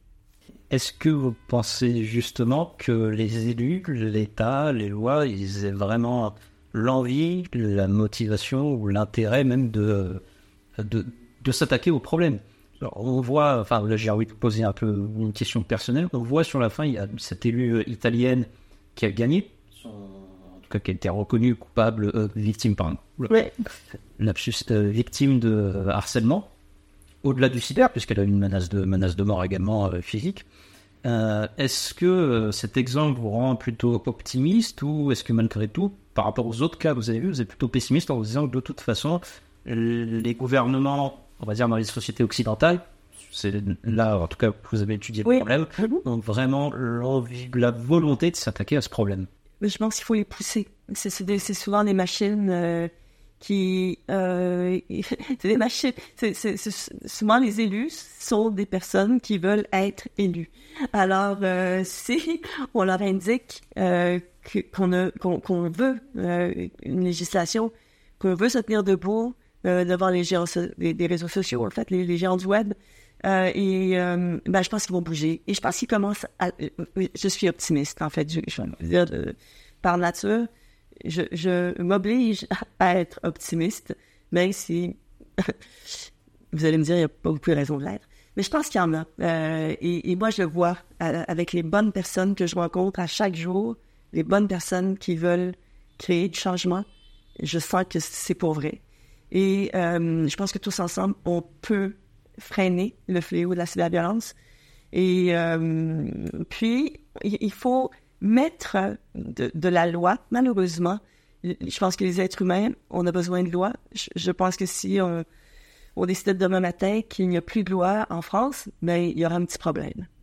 Donc, euh, on, pense que les, les- les personnes de mauvaise volonté sont rares. Je pense que oui, mais je pense qu'il y a un effet, il y a un élan qui peut être suscité par l'absence de loi. Alors, il, faut, il va falloir faire la même chose avec Internet. Mais je pense même au-delà de, du cadre juridique, de l'État, euh, etc. Je pense que c'est aussi quelque chose qui doit se former au niveau des, des femmes en elles-mêmes, des collectifs. Oui. De, qui est quelque chose qui se, qui se crée, un mouvement qui se crée, qui commence à partir d'elles, qui puisse se révolter et, euh, et parler. Et, c'est, et je pense que en ce, en ce sens, le documentaire euh, permet aussi également ça. Mais j'espère bien, et euh, vous avez raison, donc une espèce de une sororité aussi que, que je vois euh, de- depuis un an qu'on présente le film. Partout, des, je vois des groupes de femmes qui décident de, de se lever, en fait. Parce que ce qu'on voit, c'est un recul des droits des femmes un peu partout dans le monde. Le secrétaire général de l'ONU a dit on observe un recul des droits des femmes partout dans le monde. Il va falloir faire quelque chose. Donc, je vois les femmes agir, je vois des hommes aussi euh, être dans ce, ce combat-là, des hommes qui veulent aussi l'égalité entre les sexes. Puis, ben moi, ça, ça me donne beaucoup d'espoir. Vous, personnellement, qu'est-ce que, qu'est-ce que vous a apporté ce documentaire, le travail que vous avez fait sur le documentaire, avec les intervenantes, avec euh, les victimes et avec aussi euh, votre co-réalisatrice Oui, ben, bon, d'abord avec euh, Léa, je vais répondre à toutes les questions. Avec Léa, c'était vraiment une collaboration extraordinaire. Donc, euh, jamais on ne s'est dit, euh, ben, comment on a fonctionné. En fait, on se disait pas, ben, toi, tu vas scénariser, moi, je vais faire ci, tu vas faire ça. On a tout fait ensemble. Et c'est la meilleure idée qui gagne. On a testé beaucoup les choses et puis avec l'équipe de monteurs aussi. Donc, on, on- on a vraiment travaillé ensemble. Et ce qu'elle veut, c'est une, c'est une jeune autrice aussi féministe. Donc, c'est une femme qui a plein de talent, mais euh, elle, elle veut voir du changement autour d'elle. C'est vraiment une personne engagée. Donc, c'était fabuleux. Euh, vous aviez d'autres questions aussi? C'était euh, ce que, ce que ça m'a apporté, voilà. Ça a été cette année euh, qui m'a ouvert les yeux sur beaucoup de choses, en fait. Moi, je pensais naïvement que la marche des femmes, en fait, allait en avant. Qu'on obtenait de plus en plus de droits et qu'on allait, c'était pas encore parfait, mais qu'on allait vers le mieux. Et euh, ben, je me suis rendu compte que euh, c'était très fragile et que à travers l'histoire même, en consultant des historiens et des historiennes en fait sur des questions de misogynie, je me suis rendu compte qu'on avait à travers l'histoire, les mouvements féministes ont toujours été là et les femmes, euh, à toutes les fois qu'elles gagnent des droits, elles vivent un backlash, elles vivent un mouvement de, de ressac, un mouvement de recul euh, qui les propulse plus, loin- plus loin derrière parfois. Donc, il faut vraiment éviter que ça se passe cette fois-ci. Faudrait que tu fasses attention. Il va peut-être t'arriver quelque chose. 40 000 insultes, menaces de mort et menaces de viol. Ils nous menacent de nous battre, de nous violer, de nous tuer. Puis vous pouvez pas nous protéger. Merci euh, à nos invités, Cindy et Lydia, d'avoir euh, accepté l'invitation pour qu'on puisse euh, échanger autour de vos expériences, euh, de votre cyberharcèlement et du fait que vous avez porté plainte. Cindy, tu es euh, youtubeuse et chanteuse. Merci d'avoir euh, accepté euh, l'invitation. Bah, merci à vous d'avoir pensé à moi. Je suis très contente d'être là euh, et de pouvoir euh, bah, partager ce moment avec vous. Est-ce que tu peux nous, euh, on va commencer euh, par euh, quelque chose de très simple, nous raconter ton expérience par rapport au cyberharcèlement? Alors, écoutez, moi je suis sur les réseaux sociaux depuis à peu près dix ans. J'ai une présence internet qui date à peu près de, cette période-là, 2013, c'est le moment où vraiment j'arrive dans la musique et sur les réseaux sociaux. Et au début, tout se passe très bien. Mais relativement rapidement, je deviens quelqu'un qui donne son avis. Euh, parce que bah, j'ai plein d'opinions sur plein de choses, euh, qu'elles soient politiques ou pas, qu'elles soient euh, culturelles ou pas. Et, et, et puis comme j'ai une plateforme, bah, je m'en sers. Du coup, très vite, je suis assez vocale. Il y a mon chat qui visiblement a envie de participer à la conversation, vous l'entendrez peut-être. Il s'appelle Rio. il m'a bien soutenu pendant cette période. Pour en revenir à nos moutons, j'ai commencé à recevoir, je dirais, quand j'ai vraiment lancé ma carrière YouTube, des messages privés euh, qui, euh, qui, contenait des parties de mon histoire personnelle, euh, faisant référence notamment à, d'autres témoignages que j'ai pu apporter, puisque j'ai aussi vécu malheureusement des violences sexuelles. Et il y avait beaucoup, en fait, recevait des messages à peu près tous les deux, trois jours, très, très violents, de nouveaux comptes ou de faux comptes, avec des commentaires me disant que j'avais passé un bon moment, en vrai, quand ça s'était arrivé, que de toute manière, ils savaient quelle était ma boîte préférée, qu'ils allaient me retrouver, venir me chercher et que je finirais dans un dans un fossé. Euh, je nous passe toutes les insultes et les noms d'oiseaux euh, parce que vraiment, on a fait de la spéléologie. Euh, ça a été, c'était n'importe quoi. Donc, évidemment, je screenais tout à chaque fois. Mais le fait de screener pour garder les preuves, ça, ça implique un petit peu de lire le message et de le voir. Et c'est ça, je pense, qui m'a rendu folle. À force de screener, screener, screener, de voir mon téléphone plein de screens de gens horribles et de messages, mais vraiment, vraiment très, très difficiles à lire. Euh, je me rappelle d'un message en particulier euh, qui a fait venir des pompiers à la maison, euh, où vraiment c'était trop violent. Je l'ai lu et j'ai une énorme crise d'angoisse qui est partie de mon ventre et qui m'a, je me suis mise à trembler de tout mon corps en me disant mais en fait il y, a vraiment des gens qui veulent ta mort là, pour de vrai. Là c'est plus c'est plus comme avant. Genre là c'est pas c'est pas quelque chose que tu peux ignorer et surtout là ça m'a touché directement donc, euh, bah, les pompiers sont venus à la maison parce que je faisais une, attaque de panique euh, grandiloquente. Et pour vous montrer à quel point bah, certaines personnes ne sont pas formées du tout. bon, alors évidemment, on m'a demandé de ne pas me mettre dans ces états-là pour des messages. On m'a conseillé de fermer un peu Internet. Et en partant, le, pompier m'a dit, vous vous suicidez pas, hein, parce qu'après, je vais avoir des problèmes. C'est comme ça que, c'est comme ça que que ça a pris euh, vraiment un tournant dans ma vie où je me suis dit, mais là, c'est pas possible d'être aussi euh, seule là-dedans. Et puis, euh, j'ai commencé à partager un peu les messages que je recevais un peu sur les réseaux sociaux pour sensibiliser. Et après, en réalité, il a fallu que je fasse une énorme pause pour que les gens se calment, qu'ils me lâchent un peu. Et là, je recommence à revenir sur Internet et à en refaire mon terrain de jeu préféré. Et voilà, voilà. C'était mon parcours, c'est ce qui s'est passé. Ok, bah déjà merci beaucoup euh, donc Cindy de ce témoignage. Donc on va de toute façon revenir dessus, enfin revenir dessus, euh, aller peut-être dans certains détails, te poser des questions ensuite.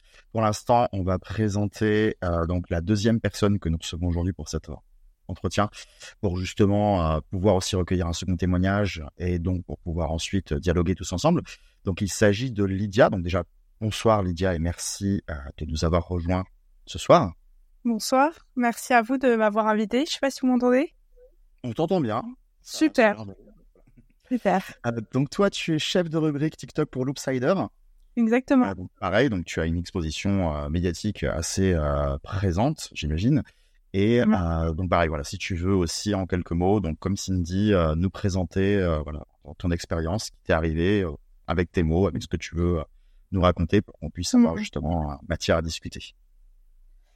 Euh, alors moi, contrairement à Cindy, ça fait pas très longtemps que je m'expose sur euh, les réseaux sociaux et sur Internet. Euh, j'ai commencé chez Loopsider l'année dernière, en mois de décembre, et j'ai fait quelques incarnés. En fait, les incarnés dans le jargon journalistique, c'est les vidéos face caméra, en général explicatives, où on montre son visage et où on a un synthé euh, avec euh, son prénom et son nom de famille, du coup, pour présenter le journaliste qui, euh, qui explique tout simplement en face caméra ce qui, la vidéo, ce qui va être dit. J'en ai pas fait tant que ça. En réalité, c'est ça qui est assez dingue. J'ai dû en faire peut-être 5 ou 6. Du coup, le dernier que 5 ou 6 de décembre à juillet. Et le dernier que j'ai fait, c'est celui pour lequel j'ai été cyberharcelée de malade. Euh, en fait, c'était une vidéo sur... donc c'était pendant les... c'était pendant l'affaire l'affaire Naël. C'était une vidéo sur les comptes Twitter Mediavenir et Serfia. Donc je me suis appuyée sur un, expert de l'extrême droite qui m'a qui m'a qui m'a enfin qui m'a aiguillé sur sur euh, ses comptes, sur euh, voilà leur ligne édito. Et euh, beaucoup de voilà beaucoup de gens pensent que c'est des comptes qui sont hyper neutres entre guillemets même si on sait que la neutralité journalistique ça n'existe pas mais hyper factuel alors que en réalité ils partagent régulièrement des discours d'extrême droite. Et à partir de là j'ai subi un cyberharcèlement assez assez dingue hum, surtout sur Twitter mais c'est allé aussi sur Instagram parce que j'ai un, Instagram mi pro perso mais du coup euh, c'est pas mon prénom et mon famille donc ils ont pu me, retrouver. Donc voilà des, centaines de messages euh, notamment euh, sur Twitter en DM des sales putes des voilà j'en passe des elle est bonne mais elle est conne enfin plein de trucs hyper sexistes. Et surtout et c'est pour ça que du coup j'ai porté plainte des menaces de viol. Et voilà, j'ai disparu depuis, euh, enfin j'ai disparu pendant un certain temps euh, suite à ça, euh, de Twitter et d'Instagram, et voilà, je n'ai pas refait de vidéos incarnées depuis le mois de juillet. Alors nous on se posait comme question, on voit très bien que quand le cyberharcèlement arrive, enfin c'est quelque chose de masse et qui dure sur certaines durées, enfin c'est très très long, ça dure très longtemps et on a l'impression que ça ne s'arrête jamais. À quel moment on décide en fait de porter plainte euh, Quel est le déclic qui, qui fait qu'on se dit qu'en fait c'était vraiment le message de trop? Euh, Moi, pour ma part, ça a été vraiment euh, les menaces de viol. à partir du moment où j'ai lu des trucs genre je vais, je lui violerai bien le cul ou où elle rêverait de se faire poncer la chatte par un par des émeutiers. En fait, à partir de ce moment-là, je me suis dit c'est c'est pas possible, il faut que je porte plainte quoi parce que en fait, il y a des gens derrière et il faut qu'on les retrouve parce qu'ils c'est des malades. même si j'ai peu d'espoir, mais je me suis quand même dit il faut le faire pour le faire quoi. Je comprends totalement. Euh, merci euh, Lisa. Je connaissais pas du tout ton parcours. Je suis désolée que tu aies passé par là aussi. Euh, pour ma part, ça a été quand j'ai fini en top tweet monde pendant 2-3 jours. Tellement ça avait été loin et que vraiment j'avais toute ma famille qui m'appelait, même mes grands-parents qui sont pas vraiment pro Twitter ou quoi que ce soit. Donc euh, c'est à ce moment-là que je me suis dit là ça va trop loin, euh, c'est trop, c'est trop trop trop là. Il faut essayer de faire quelque chose en tout cas. Mais ce que une euh, similarité un peu dans nos deux histoires, c'est vraiment que ça part de Twitter en fait. Totalement. Alors moi de base de base mon tout premier cyberharcèlement parce qu'il y en a eu plusieurs, donc c'est pas marrant. Mais le premier, euh, la première phase de cyberharcèlement, elle était vraiment en message. Moi, c'était vraiment très particulier. Je pense que c'est des gens qui connaissaient peut-être probablement de mon ancienne ville ou quelque chose comme ça, et qui vraiment avaient envie juste de me, de me, de me pourrir euh, mental. Et c'est ensuite, quand j'ai parlé publiquement, que là, c'est devenu vraiment public. Et puis, ce qui est très marrant, c'est que une fois qu'une femme parle un peu de ses problèmes de harcèlement, ben, c'est tout de suite, euh, ça part en misogynie, quoi. Je sais pas comment expliquer, mais c'est tout de suite des menaces de viol, c'est tout de suite quelque chose qui touche à nos corps. C'est tout de suite, euh, on est des putes, euh, on est des, enfin, alors que vraiment, on ne fait que se défendre. Mais c'est très, c'est très violent et c'est très masculin. L'autre question qu'on voulait vous poser par rapport à ça, lorsqu'on dépose plainte et qu'on est, comme dans vos deux cas, vous, une personnalité publique, euh, quel est l'état d'esprit qu'on a à ce moment-là, en sachant très bien que voilà, une partie de votre communauté va vous soutenir, mais que ça va aussi avoir un effet loupe euh, sur vos sur vos, combats, sur le fait d'en parler et potentiellement ramener d'autres d'autres personnes euh, sur ce harcèlement. Quel était l'état d'esprit que vous aviez à ce moment-là? Euh, En fait, moi, je pense que j'ai même pas réfléchi parce que je suis féministe, j'ai bossé dans des médias féministes et en fait, c'est on nous rabâche tellement les oreilles sur la nécessité de porter plainte euh, quand il se passe quelque chose dans nos vies, que en fait ça, ça a fini par s'imposer à moi. Et euh, heureusement, j'ai été soutenue par euh, mon média et mon et mon rédacteur en chef, donc qui m'a qui m'a accompagnée.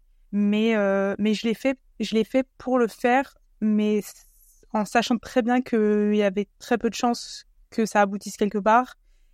voilà, je l'ai fait plus pour le geste, quoi. Un peu pareil de mon côté, euh, c'était plus pour qu'on arrête de me dire d'aller porter plainte, mais euh, je n'ai jamais eu de nouvelles de mes enquêtes où elles sont classées sans suite. Hein. Si on est très honnête, ils ont malheureusement pas que ça à faire, euh, les- les- la police. Je pense qu'on devrait créer une police d'Internet. C'est une super idée.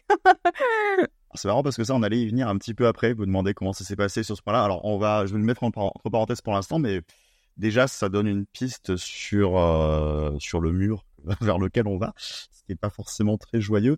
Euh, ce qu'on se demandait également, donc, euh, donc, par rapport à tout ça, donc, c'est ce que tu disais, euh, toi, Cindy, je crois, quand tu as pris donc les, les screens justement des messages que tu recevais en te disant, bah, le problème aussi de garder ces preuves, c'est de devoir régulièrement les regarder. Comment ça se passe justement? Comment est-ce qu'on fait pour se, alors c'est une question qui est un petit peu délicate, comment on fait pour justement se reconstruire, réfléchir à soi et avancer quand justement on décide euh, de faire une démarche, donc de devoir montrer aussi tout ça à des personnes, de devoir cumuler des preuves et de devoir y répondre, de se retrouver potentiellement face à des personnes qui vont dire montrez-nous tout ça, lisez-nous les messages, dites-nous comment ça se passe. Alors peut-être qu'ils sont plus euh, euh, bienveillants que ça aussi dans la démarche, peut-être prennent juste les preuves et qu'ils les regardent, mais c'est vrai qu'effectivement il y a toujours cette possibilité de devoir les garder, de d'avoir la tentation, enfin un peu morbide au final, de les regarder régulièrement pour se rendre compte de ce qui nous arrive comment ça se passe en fait dans ce cas-là? Comment, comment on fait quand on a ce, paquet-là, ce dossier-là avec euh, ces preuves qui sont là et qui sont toujours au-dessus de nous? C'est très vrai ce que tu viens de dire, d'autant plus que, euh, en fait, ces photos, elles deviennent très vite envahissantes et elles envahissent nos téléphones. Donc, c'est-à-dire que quand on me demande, par exemple, mes statistiques Internet pour une collab, ou euh, quand je veux poster une photo sur Instagram, ou quand, c'est-à-dire que peu importe, quand j'allais dans mon téléphone et donc dans mes photos, qui est censé quand même être un lieu euh, dans mon portable où voilà, j'ai des photos de mes proches, de mes amis, de ma famille, euh, bah, je me retrouvais à vraiment voir euh, que de la violence en fait et j'avais carrément peur d'aller dans mes, dans, mes, dans mes photos, j'avais peur de mon téléphone en fait, j'avais peur de mes messages, j'avais peur de tout quoi. C'est vraiment ça. Et comme, comme tu l'as très bien dit, on les lit pour se rendre compte de la violence en fait de, de ce qui se passe parce que le corps et l'âme et, le mental réagissent tellement fort pour quelque chose de qui paraît si peu finalement parce que c'est quoi? C'est un message de quelqu'un qui me connaît pas en vrai c'est ça. Mais c'est tellement violent qu'on a besoin enfin moi en tout cas j'ai eu besoin de lire pour être sûr que j'étais pas en train d'inventer un problème quoi. Euh, je suis assez d'accord avec toi et, euh, et ce qui est dingue c'est que enfin moi j'ai été vraiment frappée par en premier lieu le manque de légitimité de ma démarche. Je me suis dit en fait euh, j'abuse. Ça va ça va c'est que des messages je vais pas on va pas en faire tout un tout un flanc. Et en fait, voilà, justement, le fait de les capturer, de les sauvegarder. Moi, j'ai tout mis dans un dossier, j'ai enlevé de mon téléphone comme ça, j'ai un dossier au fin fond de mon ordinateur et et j'y vais pas. Enfin là, du coup, pour le podcast, euh, j'y suis allée et je me suis dit ah ouais, en fait, euh, c'était réel quoi. Et euh, et oui, en fait, le fait de les regarder, de les re-regarder et surtout de voir s'accumuler en fait les les screens et c'est à ce moment-là vraiment que c'est que c'est frappant quoi et qu'on se dit c'est hyper violent. Parce que ça peut paraître rien ça peut paraître ponctuel mais c'est vraiment l'accumulation qui fait que et la récurrence qui fait que que c'est pas possible quoi. Exactement. Et, euh, tu parlais de reconstruction euh, il m'a fallu bien deux ans avant de me retrouver moi. Moi je, je sais que j'ai fait une crise extrêmement existentielle euh, mais vraiment qui a failli me mener à la mort hein. j'ai fait une énorme dépression et tout où, euh, où je ne savais plus qui j'étais, ce que j'étais, euh, ce que j'apportais au monde et à quoi je servais quoi. C'est en fait c'est encore une fois ça peut paraître rien mais ça joue tellement sur euh... enfin c'est un vrai impact psychologique le cyberharcèlement. moi je suis partie voir la, la, psychologue de la médecine du travail qui m'a dit bon bah cocotte il va falloir que tu t'endurcisses parce que ton taf il est il est difficile donc ça m'a genre mise plus vraiment plus bactère c'était vraiment pas du tout ce que j'avais besoin d'entendre à, à ce moment-là. Et en fait, je pense que moi, je j'ai pas, en fait, j'ai pas, enfin, je suis pas totalement euh, sortie de de ça parce qu'en fait, j'ai pas refait de vidéo euh, où on voit ma tête et ça fait trois euh, quatre mois quoi. Il te faudra du temps, ma belle. Il va falloir du temps et, et je suis désolée que t'aies pas eu le soutien nécessaire. C'est très maladroit. C'est comme quand on me dit bah change de métier, mais non, en fait, je vais Oui, pas ça. changer moi de métier alors que les gens sont bêtes. Ce n'est pas, c'est débile. Ou coupe Twitter. Voilà. Et puis quand on dit, quand on dit aussi, euh, bah juste tu utilises pas ton téléphone, mais enfin. Ouais, oui, oui, oui, c'est ça. Éteins ton téléphone et ça s'arrête alors que on sait. Et en fait, il y a aussi ce truc un peu vicieux, je sais pas si toi tu l'avais, où t'allais, t'allais voir ce, ce qu'on disait pour t'assurer qu'il n'y avait pas de nouveaux trucs. Alors moi, j'avais pas ce truc-là parce que ça fait des années que je suis sur Internet, donc taper mon prénom dans la barre Twitter de recherche, je ne le fais jamais. Euh, c'est la règle d'or, c'est la première règle qu'on m'a apprise euh, sur la gestion des réseaux sociaux. Donc j'avais, pas tendance à aller chercher ce qu'on disait et tout, je regardais pas. En revanche, moi, je les voyais partout dans la rue, mes. Je les imaginais, je me disais, putain, mais ça se trouve, le mec en face de moi dans le métro, là, c'est lui qui m'a dit ça. Et j'avais peur de les croiser, et en même temps, euh, je, je, les voyais partout. Quoi. C'était, c'était devenu euh, compliqué pour moi aussi de me balader, d'échanger avec de nouvelles personnes. Euh, je me sentais extrêmement vulnérable. Ouais, ce, ce truc des inconnus aussi, euh, je vois parfaitement ce que tu veux dire. Tu te dis, ah, mais ça se trouve, lui, là, il a vu la vidéo, il a mis un like sur un commentaire euh, hyper, hyper sexiste. Et en fait, on n'en sait rien, quoi. Parce qu'on Exactement. Exactement. Et surtout, c'est genre, c'est comme c'est des messages écrits. C'est nous qui imaginons la voix de ce message. Ouais. Tu vois ce que je veux dire? C'est pas, on n'a pas de d'éléments en fait sur les personnes, donc on est un peu obligé de les imaginer. Et je crois que ça, c'est encore un autre phénomène qui est très dangereux dans le cyberharcèlement, c'est de d'essayer de trouver qui fait ça en fait. Et en même temps, on- comme on a besoin de justice, bah c'est délicat. Ouais, c'est une quête sans fin, en vrai. Je vais rebondir sur euh, ce que tu as dit, Cindy, notamment sur tes plaintes euh, qui ont été euh, classées sans suite. Ce podcast est dans le cadre du documentaire Je vous salue salope. Et c'est vrai que c'était quelque chose auquel on a, on a discuté déjà entre nous sur le fait que dans ce documentaire-là, en fait, il n'apporte pas de, solution euh, juridique au problème. On a les témoignages, ce qui s'est passé, le ressenti, etc. Mais c'est vrai que tout l'aspect juridique est, très peu, euh, très peu expliqué finalement. Du coup, euh, je voudrais bien qu'on revienne les deux sur ce parcours-là, en fait, ce parcours juridique. En fait, ça, ça s'est passé très simplement en réalité pour moi parce que j'avais une avocate déjà puisque j'étais sur une autre affaire pénale. Et, euh, et en fait, on, y allait euh, bah, juste déposer plainte. Donc, on rentre dans un, dans, dans un commissariat, on leur explique. On n'est pas toujours très pris au sérieux. Au début, c'est vraiment... euh, oui, bon, euh, vous avez les menaces sur Internet, d'accord. Et puis ensuite, on parle de... Enfin, on montre un peu les messages. On dit, voilà, on parle quand même de menaces de, de viol. Là, monsieur, là, on est un peu plus pris au sérieux. Et puis ensuite, bah, le dépôt de plainte se fait, mais c'est très rapide à prendre hein, une plainte pour cyberharcèlement parce que bah, je raconte le début de mon histoire en mode je ne sais pas pourquoi on m'écrit, je ne sais pas qui sont ces gens, tenez les, enfin, tenez les commentaires, quoi. Donc, euh, on leur file un, dossier papier, puis USB avec toutes les photos, et on attend patiemment qu'il se passe quelque chose. Grosso modo, moi, c'est comme ça que ça s'est fait. J'aurais aimé t'en dire plus, hein. j'aurais aimé que ça dure plus longtemps et que ça finisse autrement, mais, euh, mais c'est vraiment, euh, c'est tout. Il n'y a pas, il y a, aucune, euh, bon, euh, si on n'est pas, je sais pas, je sais pas, si on n'est pas politique, je crois que on n'est pas protégé quelque part. Et tu parlais d'une tu parlais, tu disais que tu avais une avocate par rapport à ça. Donc du coup, elle, comment est-ce qu'elle a euh, bah, réagi à tout ça aussi? Comment est-ce qu'elle t'a accompagné J'imagine que ça a été différent euh, de, de la réaction policière. Ouais, bah, elle était là beaucoup pour me soutenir. Elle, heureusement qu'elle était là, parce que c'est une femme formidable. Mais, euh, mais on partait toutes les deux perdantes, on le savait, mais c'était, c'était plus pour comment dire, j'ai l'impression d'avoir fait mon devoir citoyen. Vous voyez ce que je veux dire? Parce que je savais pertinemment que ça mènerait nulle part. Et pour toi, Lydia, comment ça s'est passé euh, juridiquement parlant? Bah malheureusement, euh, ça s'est passé exactement pareil. euh, J'y suis allée, je leur ai expliqué euh, la situation. Euh, voilà, ils ont imprimé les captures d'écran.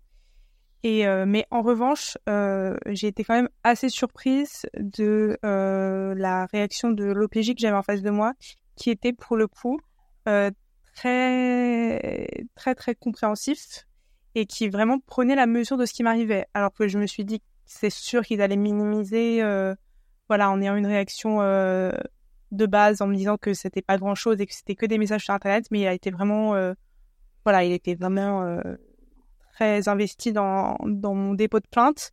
Voilà, ça a duré cinq minutes et, et puis j'ai toujours pas de nouvelles. J'imagine effectivement que sur ces... Alors, Cindy, toi, tu nous as dit que tu avais été accompagnée par une avocate. Je ne sais pas si Lydia, c'était ton cas également. Euh, Non. Non. Je ne sais pas si ces personnes, alors que ce soit l'avocate en elle-même, mais aussi euh, ce qui peut être euh, policier, euh, que vous avez pu rencontrer et autres, est-ce qu'ils vous préparent au fait que ces démarches ne, ne vont sans doute pas mener quelque part, qu'il y a un risque que ça n'aboutisse pas? De mon côté, euh, que ce soit pour cette affaire ou pour une autre, une, affaire de violence sexuelle, on, on m'a très clairement prévenu qu'il y avait de fortes chances que ça ne mène à rien. Euh, Je parle évidemment de la police qui me l'a dit. D'accord. Et toi, Lydia, du coup? Euh, du coup, moi, je n'ai pas été prévenue. je le, je l'ai su parce que, euh, enfin, je le savais parce que c'est, c'est un, un sujet sur lequel je travaille. Mais si j'avais été euh, une citoyenne qui n'avait pas connaissance euh, qui n'avaient pas connaissance voilà du, du système juridique. J'aurais, je pense que j'aurais eu beaucoup d'attentes vis-à-vis de cette plainte, euh, chose que je n'ai pas. Après, ça fait que quelques mois, donc je me dis peut-être qu'ils vont m'appeler, euh, mais je, vraiment, je ne pense pas. Comme euh, comme vous le disiez, la, majorité des insultes que vous avez reçues, c'était notamment sur Twitter. On, on, peut s'interroger sur justement l'accompagnement ou non qu'il y a de ces plateformes sur lesquelles il y a ces injures comment elles prennent en charge les utilisateurs victimes de ces situations. Euh, est-ce que vous pensez, enfin, les initiatives d'État comme comme la France et son projet de blocage définitif des réseaux pour les harceleurs, c'est un projet utile et, et surtout réaliste? Est-ce que, est-ce que tu peux m'en dire un peu plus sur le projet? Moi, je peux t'en, je peux en parler un petit peu, ouais. euh, oui, c'est, une loi qui est actuellement, euh, qui est un projet de loi qui est à l'étude, et donc l'idée, c'est de soumettre maintenant les inscriptions sur les réseaux sociaux, euh, notamment à une authentification, euh, dans le biais de ce qui se fait un peu sur du France Connect ou des choses comme ça, euh, afin de pouvoir identifier les personnes et potentiellement leur interdire l'accès au réseau, demander aux, aux opérateurs aux différents réseaux de, de, bloquer les accès en cas de situation de harcèlement. C'est tellement, tellement bien que ça se fasse, quoi. D'ailleurs, je, je, moi, je n'étais vraiment pas contre euh, une identification par pièce d'identité, c'est-à-dire que on veut être sur Internet et avoir un droit d'expression et d'exercer, certes, mais euh, je pense qu'on devrait être obligé euh, à un moment, euh, j'espère qu'on le saura, en tout cas, de mettre euh, notre pièce d'identité au moins pour que le réseau social puisse remonter la personne, ou que la police puisse retrouver l'identité de la personne. Ça se fait déjà, par exemple quand on prend des Airbnb ou des Blablacar, on nous demande euh, notre pièce d'identité pour confirmer le compte. Euh, je pense que c'est tout à fait jouable et j'espère que cette loi passera pour le coup. Moi, je, je, suis, je serais un peu moins optimiste parce que je pense que les réseaux sociaux euh, type euh, Facebook, euh, Twitter, c'est tellement des, énormes trucs que, en fait, s'ils n'ont pas envie de coopérer avec l'État français, euh, ils coopéreront pas. Et, voilà, ce sera, ils resteront puissants et les gens continueront à, s'inscrire. Donc, je sais pas trop comment ça va pouvoir se mettre en place. Et j'aimerais bien que ça se mette en place parce que c'est vraiment un, une, un, une, super idée et un, un, super projet.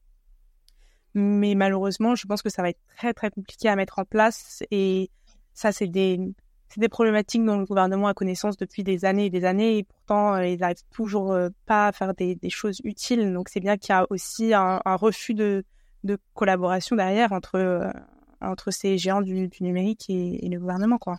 Le, documentaire justement abordait ce point-là et interrogeait notamment Donna Zuckerberg, la sœur de Mark Zuckerberg, donc le patron de Facebook, et posait cette question-là de savoir bon, quel était l'intérêt des réseaux aussi derrière à ce que ce genre de ce genre de propos euh, perdure, que ce, genre de communauté puisse toujours avoir leur place euh, sur les réseaux, mais surtout montrer l'exemple de l'Allemagne qui a imposé au réseau la suppression des messages haineux et de harcèlement euh, sous peine de sanctions prononcées à l'encontre des réseaux, chose qui a semblé fonctionner, en tout cas pour l'Allemagne. Donc, euh, est-ce qu'on peut y voir une note d'espoir? Je ne sais pas. Ouais, après, je, je pense que ça devrait même euh, être au niveau européen. En fait, je pense que même les négociations seraient plus, euh, on serait plus fort euh, pour négocier.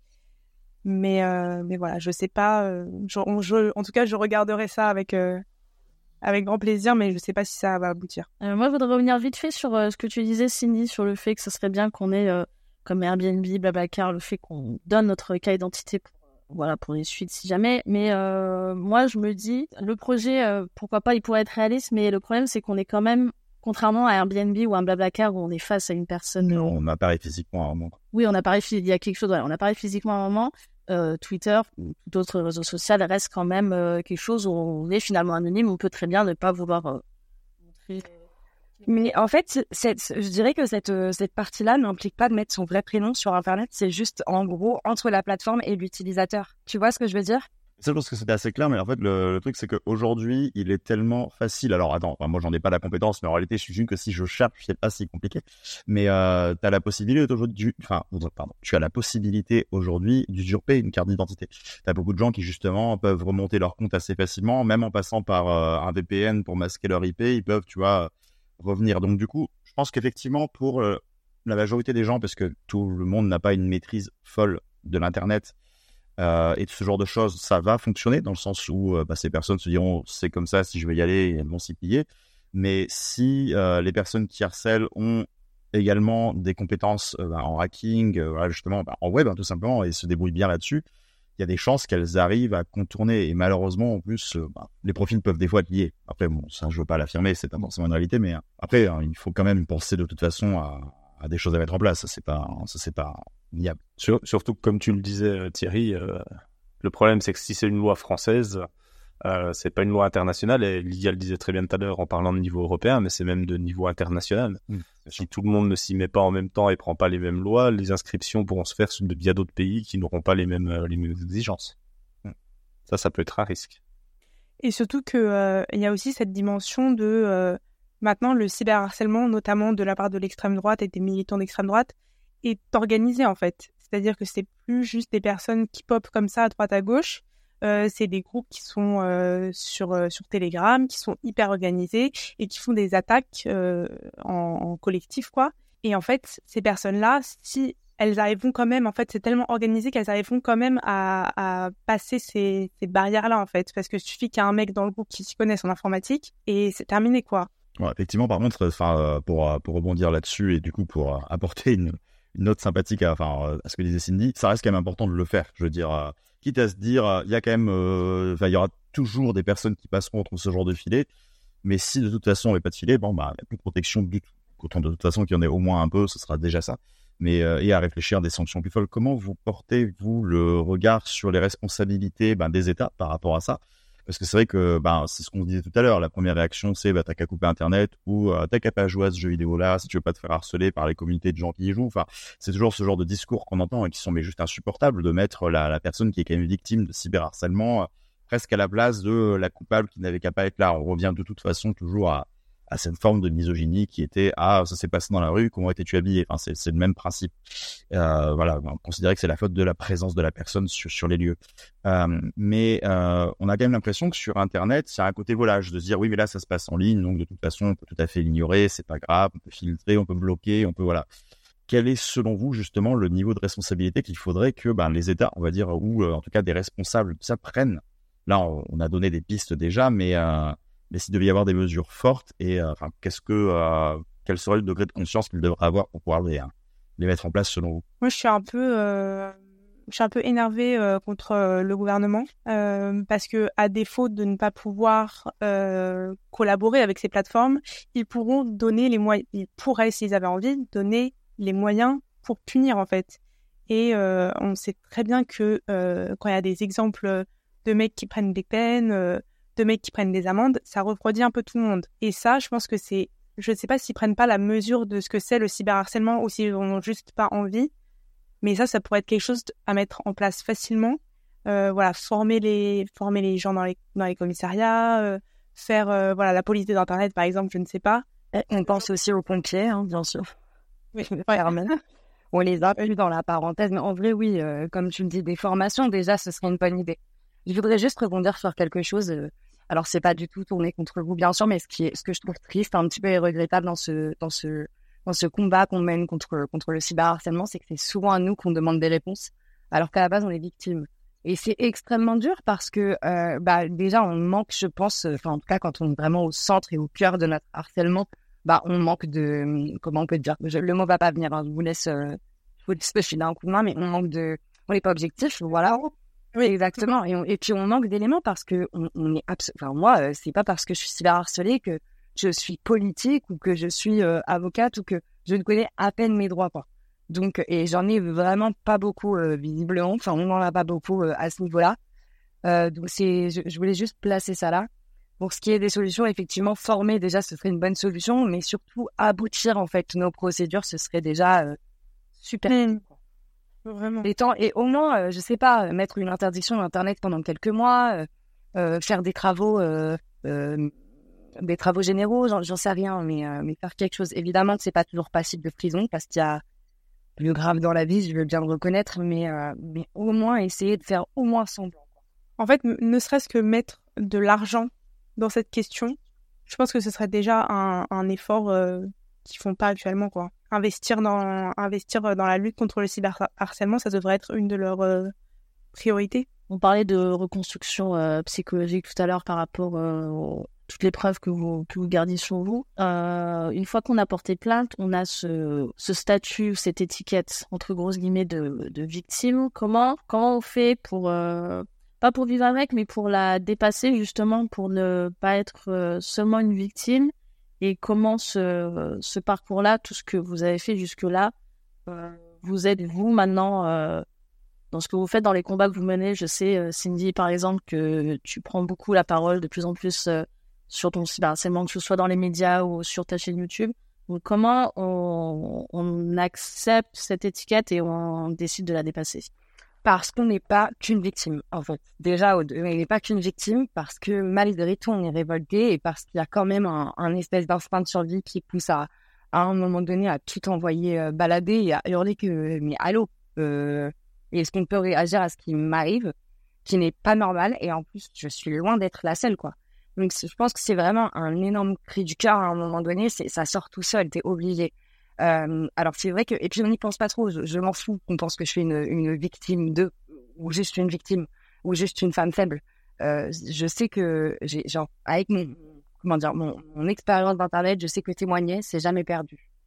Moi, dans mon métier, il y a quand même un truc de, euh, en fait, c'est horrible à dire, hein, mais c'est un peu la norme de se faire harceler quand t'es une femme, que tu t'exposes sur Twitter et que t'es journaliste et que tu parles de sujets liés, enfin, des sujets qui qui plaisent pas à tout le monde, c'est-à-dire euh, la politique euh, ou ce genre de ce genre de sujet ou de féminisme. En fait, dès que dès que tu parles de choses qui ne sont pas légères entre guillemets, euh, tu te fais harceler. Mais vraiment, c'est j'en connais tellement autour de moi des journalistes qui se sont fait qui se sont fait harceler pardon que en fait j'ai une copine qui m'a envoyé du soutien. Elle m'a dit t'inquiète, on connaît tout ça. Dans dans trois quatre jours ils vont se calmer. Et en fait ça fait partie, en fait, c'est limite intrinsèque dans notre profession et c'est ça qui est horrible. Et c'est aussi pour ça que, euh, que voilà, je me suis pas euh, réexposée euh, depuis. Je pense que j'ai un peu peur au final. Euh, faudrait peut-être que je réessaye histoire de, me challenger. Mais, et c'est un truc aussi qui, je terminerai peut-être là-dessus, mais qui nous freine en fait dans nos carrières parce que en fait, ça nous réduit au silence malgré tout. Le cyberharcèlement, ça nous réduit vraiment au silence. Et c'est-à-dire que bah, si je peux plus faire de vidéos incarnées, je peux plus faire mon travail. Il y a une partie de mon travail que je ne peux plus faire parce que j'ai peur, parce que euh, on subit tout ça, que c'est pas pris en compte et que ça va sûrement se reproduire et que derrière on est toute seule quoi. Je rebondis là-dessus parce que je suis extrêmement d'accord. J'ai failli arrêter les réseaux sociaux à cause de ça parce que parce qu'en fait je me suis dit mais à quoi bon souffrir euh, finalement? Est-ce que tu es sûr que tu as vraiment envie, euh, oui, euh, dire les choses et, et, passer des messages c'est important, mais est-ce que toi t'es pas importante aussi quoi? Ouais. Donc j'ai vraiment genre je me suis dit bah écoute je cherche un autre travail. J'ai essayé mais j'ai pas réussi. J'ai pas envie de faire autre chose. J'aime ce que je fais, quoi. Enfin, franchement, je, je j'aime quand même ça, donc je vais pas me. Ouais. Mais on considère quand même changer, euh, je pense, un peu de, un peu de, de, de tâche, quoi, ou en tout cas le faire autrement. Et c'est terrible. Je suis devenue beaucoup moins vocale aussi euh, par rapport à tout ce qui est sujet de société. J'ai arrêté d'être quasiment féministe. J'ai arrêté d'être. J'ai arrêté. Je suis devenue toute lisse en fait parce que je me suis dit, est-ce que ça, je peux réagir? Ah mais non, parce que peut-être que si je dis mon avis, ils vont encore me tomber dessus et et, euh, et voilà, donc c'est second guess à chaque fois qu'on est entré sur Internet, quoi. Et je pense que là aussi, c'est le plafond de verre qui nous sépare euh, des hommes, en fait. C'est que, euh, bon, évidemment, les hommes, euh, les, journalistes se font, se font aussi harceler, mais en fait, de là à avoir des, menaces de viol, en fait, je pense que on est, ils sont pas beaucoup en avoir reçu, en tout cas, j'espère pour eux.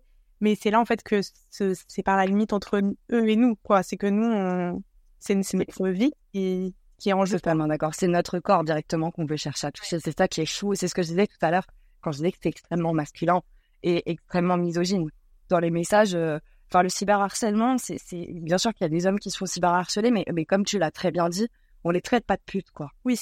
Oui, oui. C'est d'ailleurs l'un des, l'un des messages que fait passer le documentaire, hein, Je vous salue salope, où il nous dit exactement que, voilà, le, le, ce type de cyberharcèlement, il vise, comme vous l'avez très bien dit toutes les deux, déjà à faire taire les femmes, euh, à leur dire vous n'avez pas vous exprimer, c'est pas votre rôle de vous exprimer là, euh, mais surtout il est beaucoup plus violent. Le, le, le, harcèlement et les violences sur le numérique existent pour tout le monde, mais il est beaucoup beaucoup plus violent lorsqu'il s'adresse aux femmes et surtout il attaque tout de suite, il, il essaye tout de suite de dégrader l'image euh, de la personne plus que euh, plus qu'il ne le fait dans les autres cas. Bien écoutez, je pense qu'on a fait le tour euh, de cette question bien, bien complexe euh, sur laquelle euh, il y a encore beaucoup de, beaucoup de travail. On rappelle vite fait de notre côté qu'il y a le site Pharos pour signaler voilà, cyberharcèlement que vous pouvez subir. Également le 3018 qui est un numéro gratuit et accessible 7 jours sur 7, de 9h à 23h. Euh, merci Cindy. Alors avant de partir, je, me permets, tu, tu m'autorises à donner quelques conseils pour, les, pour que les gens puissent se protéger? Bien sûr. Alors le conseil que je vais donner euh, d'abord euh, aux parents peut-être parce que le cyberharcèlement ça touche aussi les écoliers. Euh, même si c'est relou, ben euh, essayer d'instaurer un, un climat de confiance avec son enfant.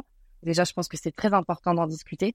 Et puis, euh, j'ai j'ai pas envie de dire aux parents de rentrer dans l'intimité de leurs enfants sans leur autorité. En revanche, euh, peut-être que pour les plus jeunes euh, aussi, il faut euh, faire attention à ce que à ce qui se passe sur les réseaux de vos enfants. Euh, pour les protéger, sachez que par exemple sur Instagram, on peut bloquer des mots. Donc moi, je me rappelle qu'avec mon agent, euh, on avait fait euh, un espèce de, de, de scram du cul, quoi. On a enlevé tous les gros mots possibles, tous les mots qui avaient un rapport avec le sexe, tout ce qui était misogyne, l'adresse, tout ce qui était un peu compliqué. Et désormais, dès qu'on m'écrit avec ce mot-là, je ne vois pas le message, il est supprimé directement. Et la personne, je peux la bloquer. C'est-à-dire que c'est quelque chose qu'on me propose tout de suite. Donc déjà, c'est une très bonne manière de se mettre en sécurité. La deuxième chose quand on subit du cyberharcèlement, c'est de ne surtout pas s'isoler parce que c'est déjà extrêmement un phénomène qui isole beaucoup parce qu'on a l'impression que tout le monde nous en veut parce qu'on ne sait pas trop d'où ça vient. Donc c'est terrible et il faut parler. La parole, elle libère. Elle est toujours libératrice parce que quand on parle de ce qui ne va pas, on le sort de notre cœur et en plus, on s'écoute en parler quand même. Donc notre cerveau, il traite l'info et c'est toujours ça de moins sur le cœur. Euh, et puis, euh, bah, comme je l'ai dit, malheureusement, euh, on screen, on screen, on screen et on essaye de porter plainte. Ouais. Et je tiens aussi à, à insister sur le fait que le cyberharcèlement, c'est une tentative de nous réduire au silence. Et nous, les femmes, on a, on a notre, notre voix dans, dans l'espace public. C'est un risque et ça, faut en avoir conscience. Parler, s'exposer, euh, donner son opinion, donner son avis, c'est un risque, mais c'est un risque qu'il faut prendre parce que sinon, euh, on n'existera tout simplement plus, quoi. Puis on est totalement d'accord avec ça. Merci Cindy pour euh, ton témoignage et tes conseils. Merci à vous pour votre confiance et, euh, et on s'en sort quand même. C'est très important de le dire. Très, très important. Et merci également à Lydia. Merci à vous pour l'invitation. Et merci Cindy, c'était très cool. Bah franchement, merci, euh, merci toi-même. Merci vous tous, vraiment. Je vous embrasse du fond du cœur. Prenez soin de vous. Et merci aux gens qui nous, qui nous auront écoutés. Puis merci euh, Thierry. Non, merci Margot. Et merci. Merci Lydia. Merci Silas. Merci Silas. Et à distance. Merci, merci, et merci des témoignages très intéressants. Et on se retrouve pour un prochain, euh, pour un prochain épisode. Le cinéma vérité est une connerie inventée par les Français. C'est tout à fait typique de ces concepts pompeux français. Ça veut absolument rien dire.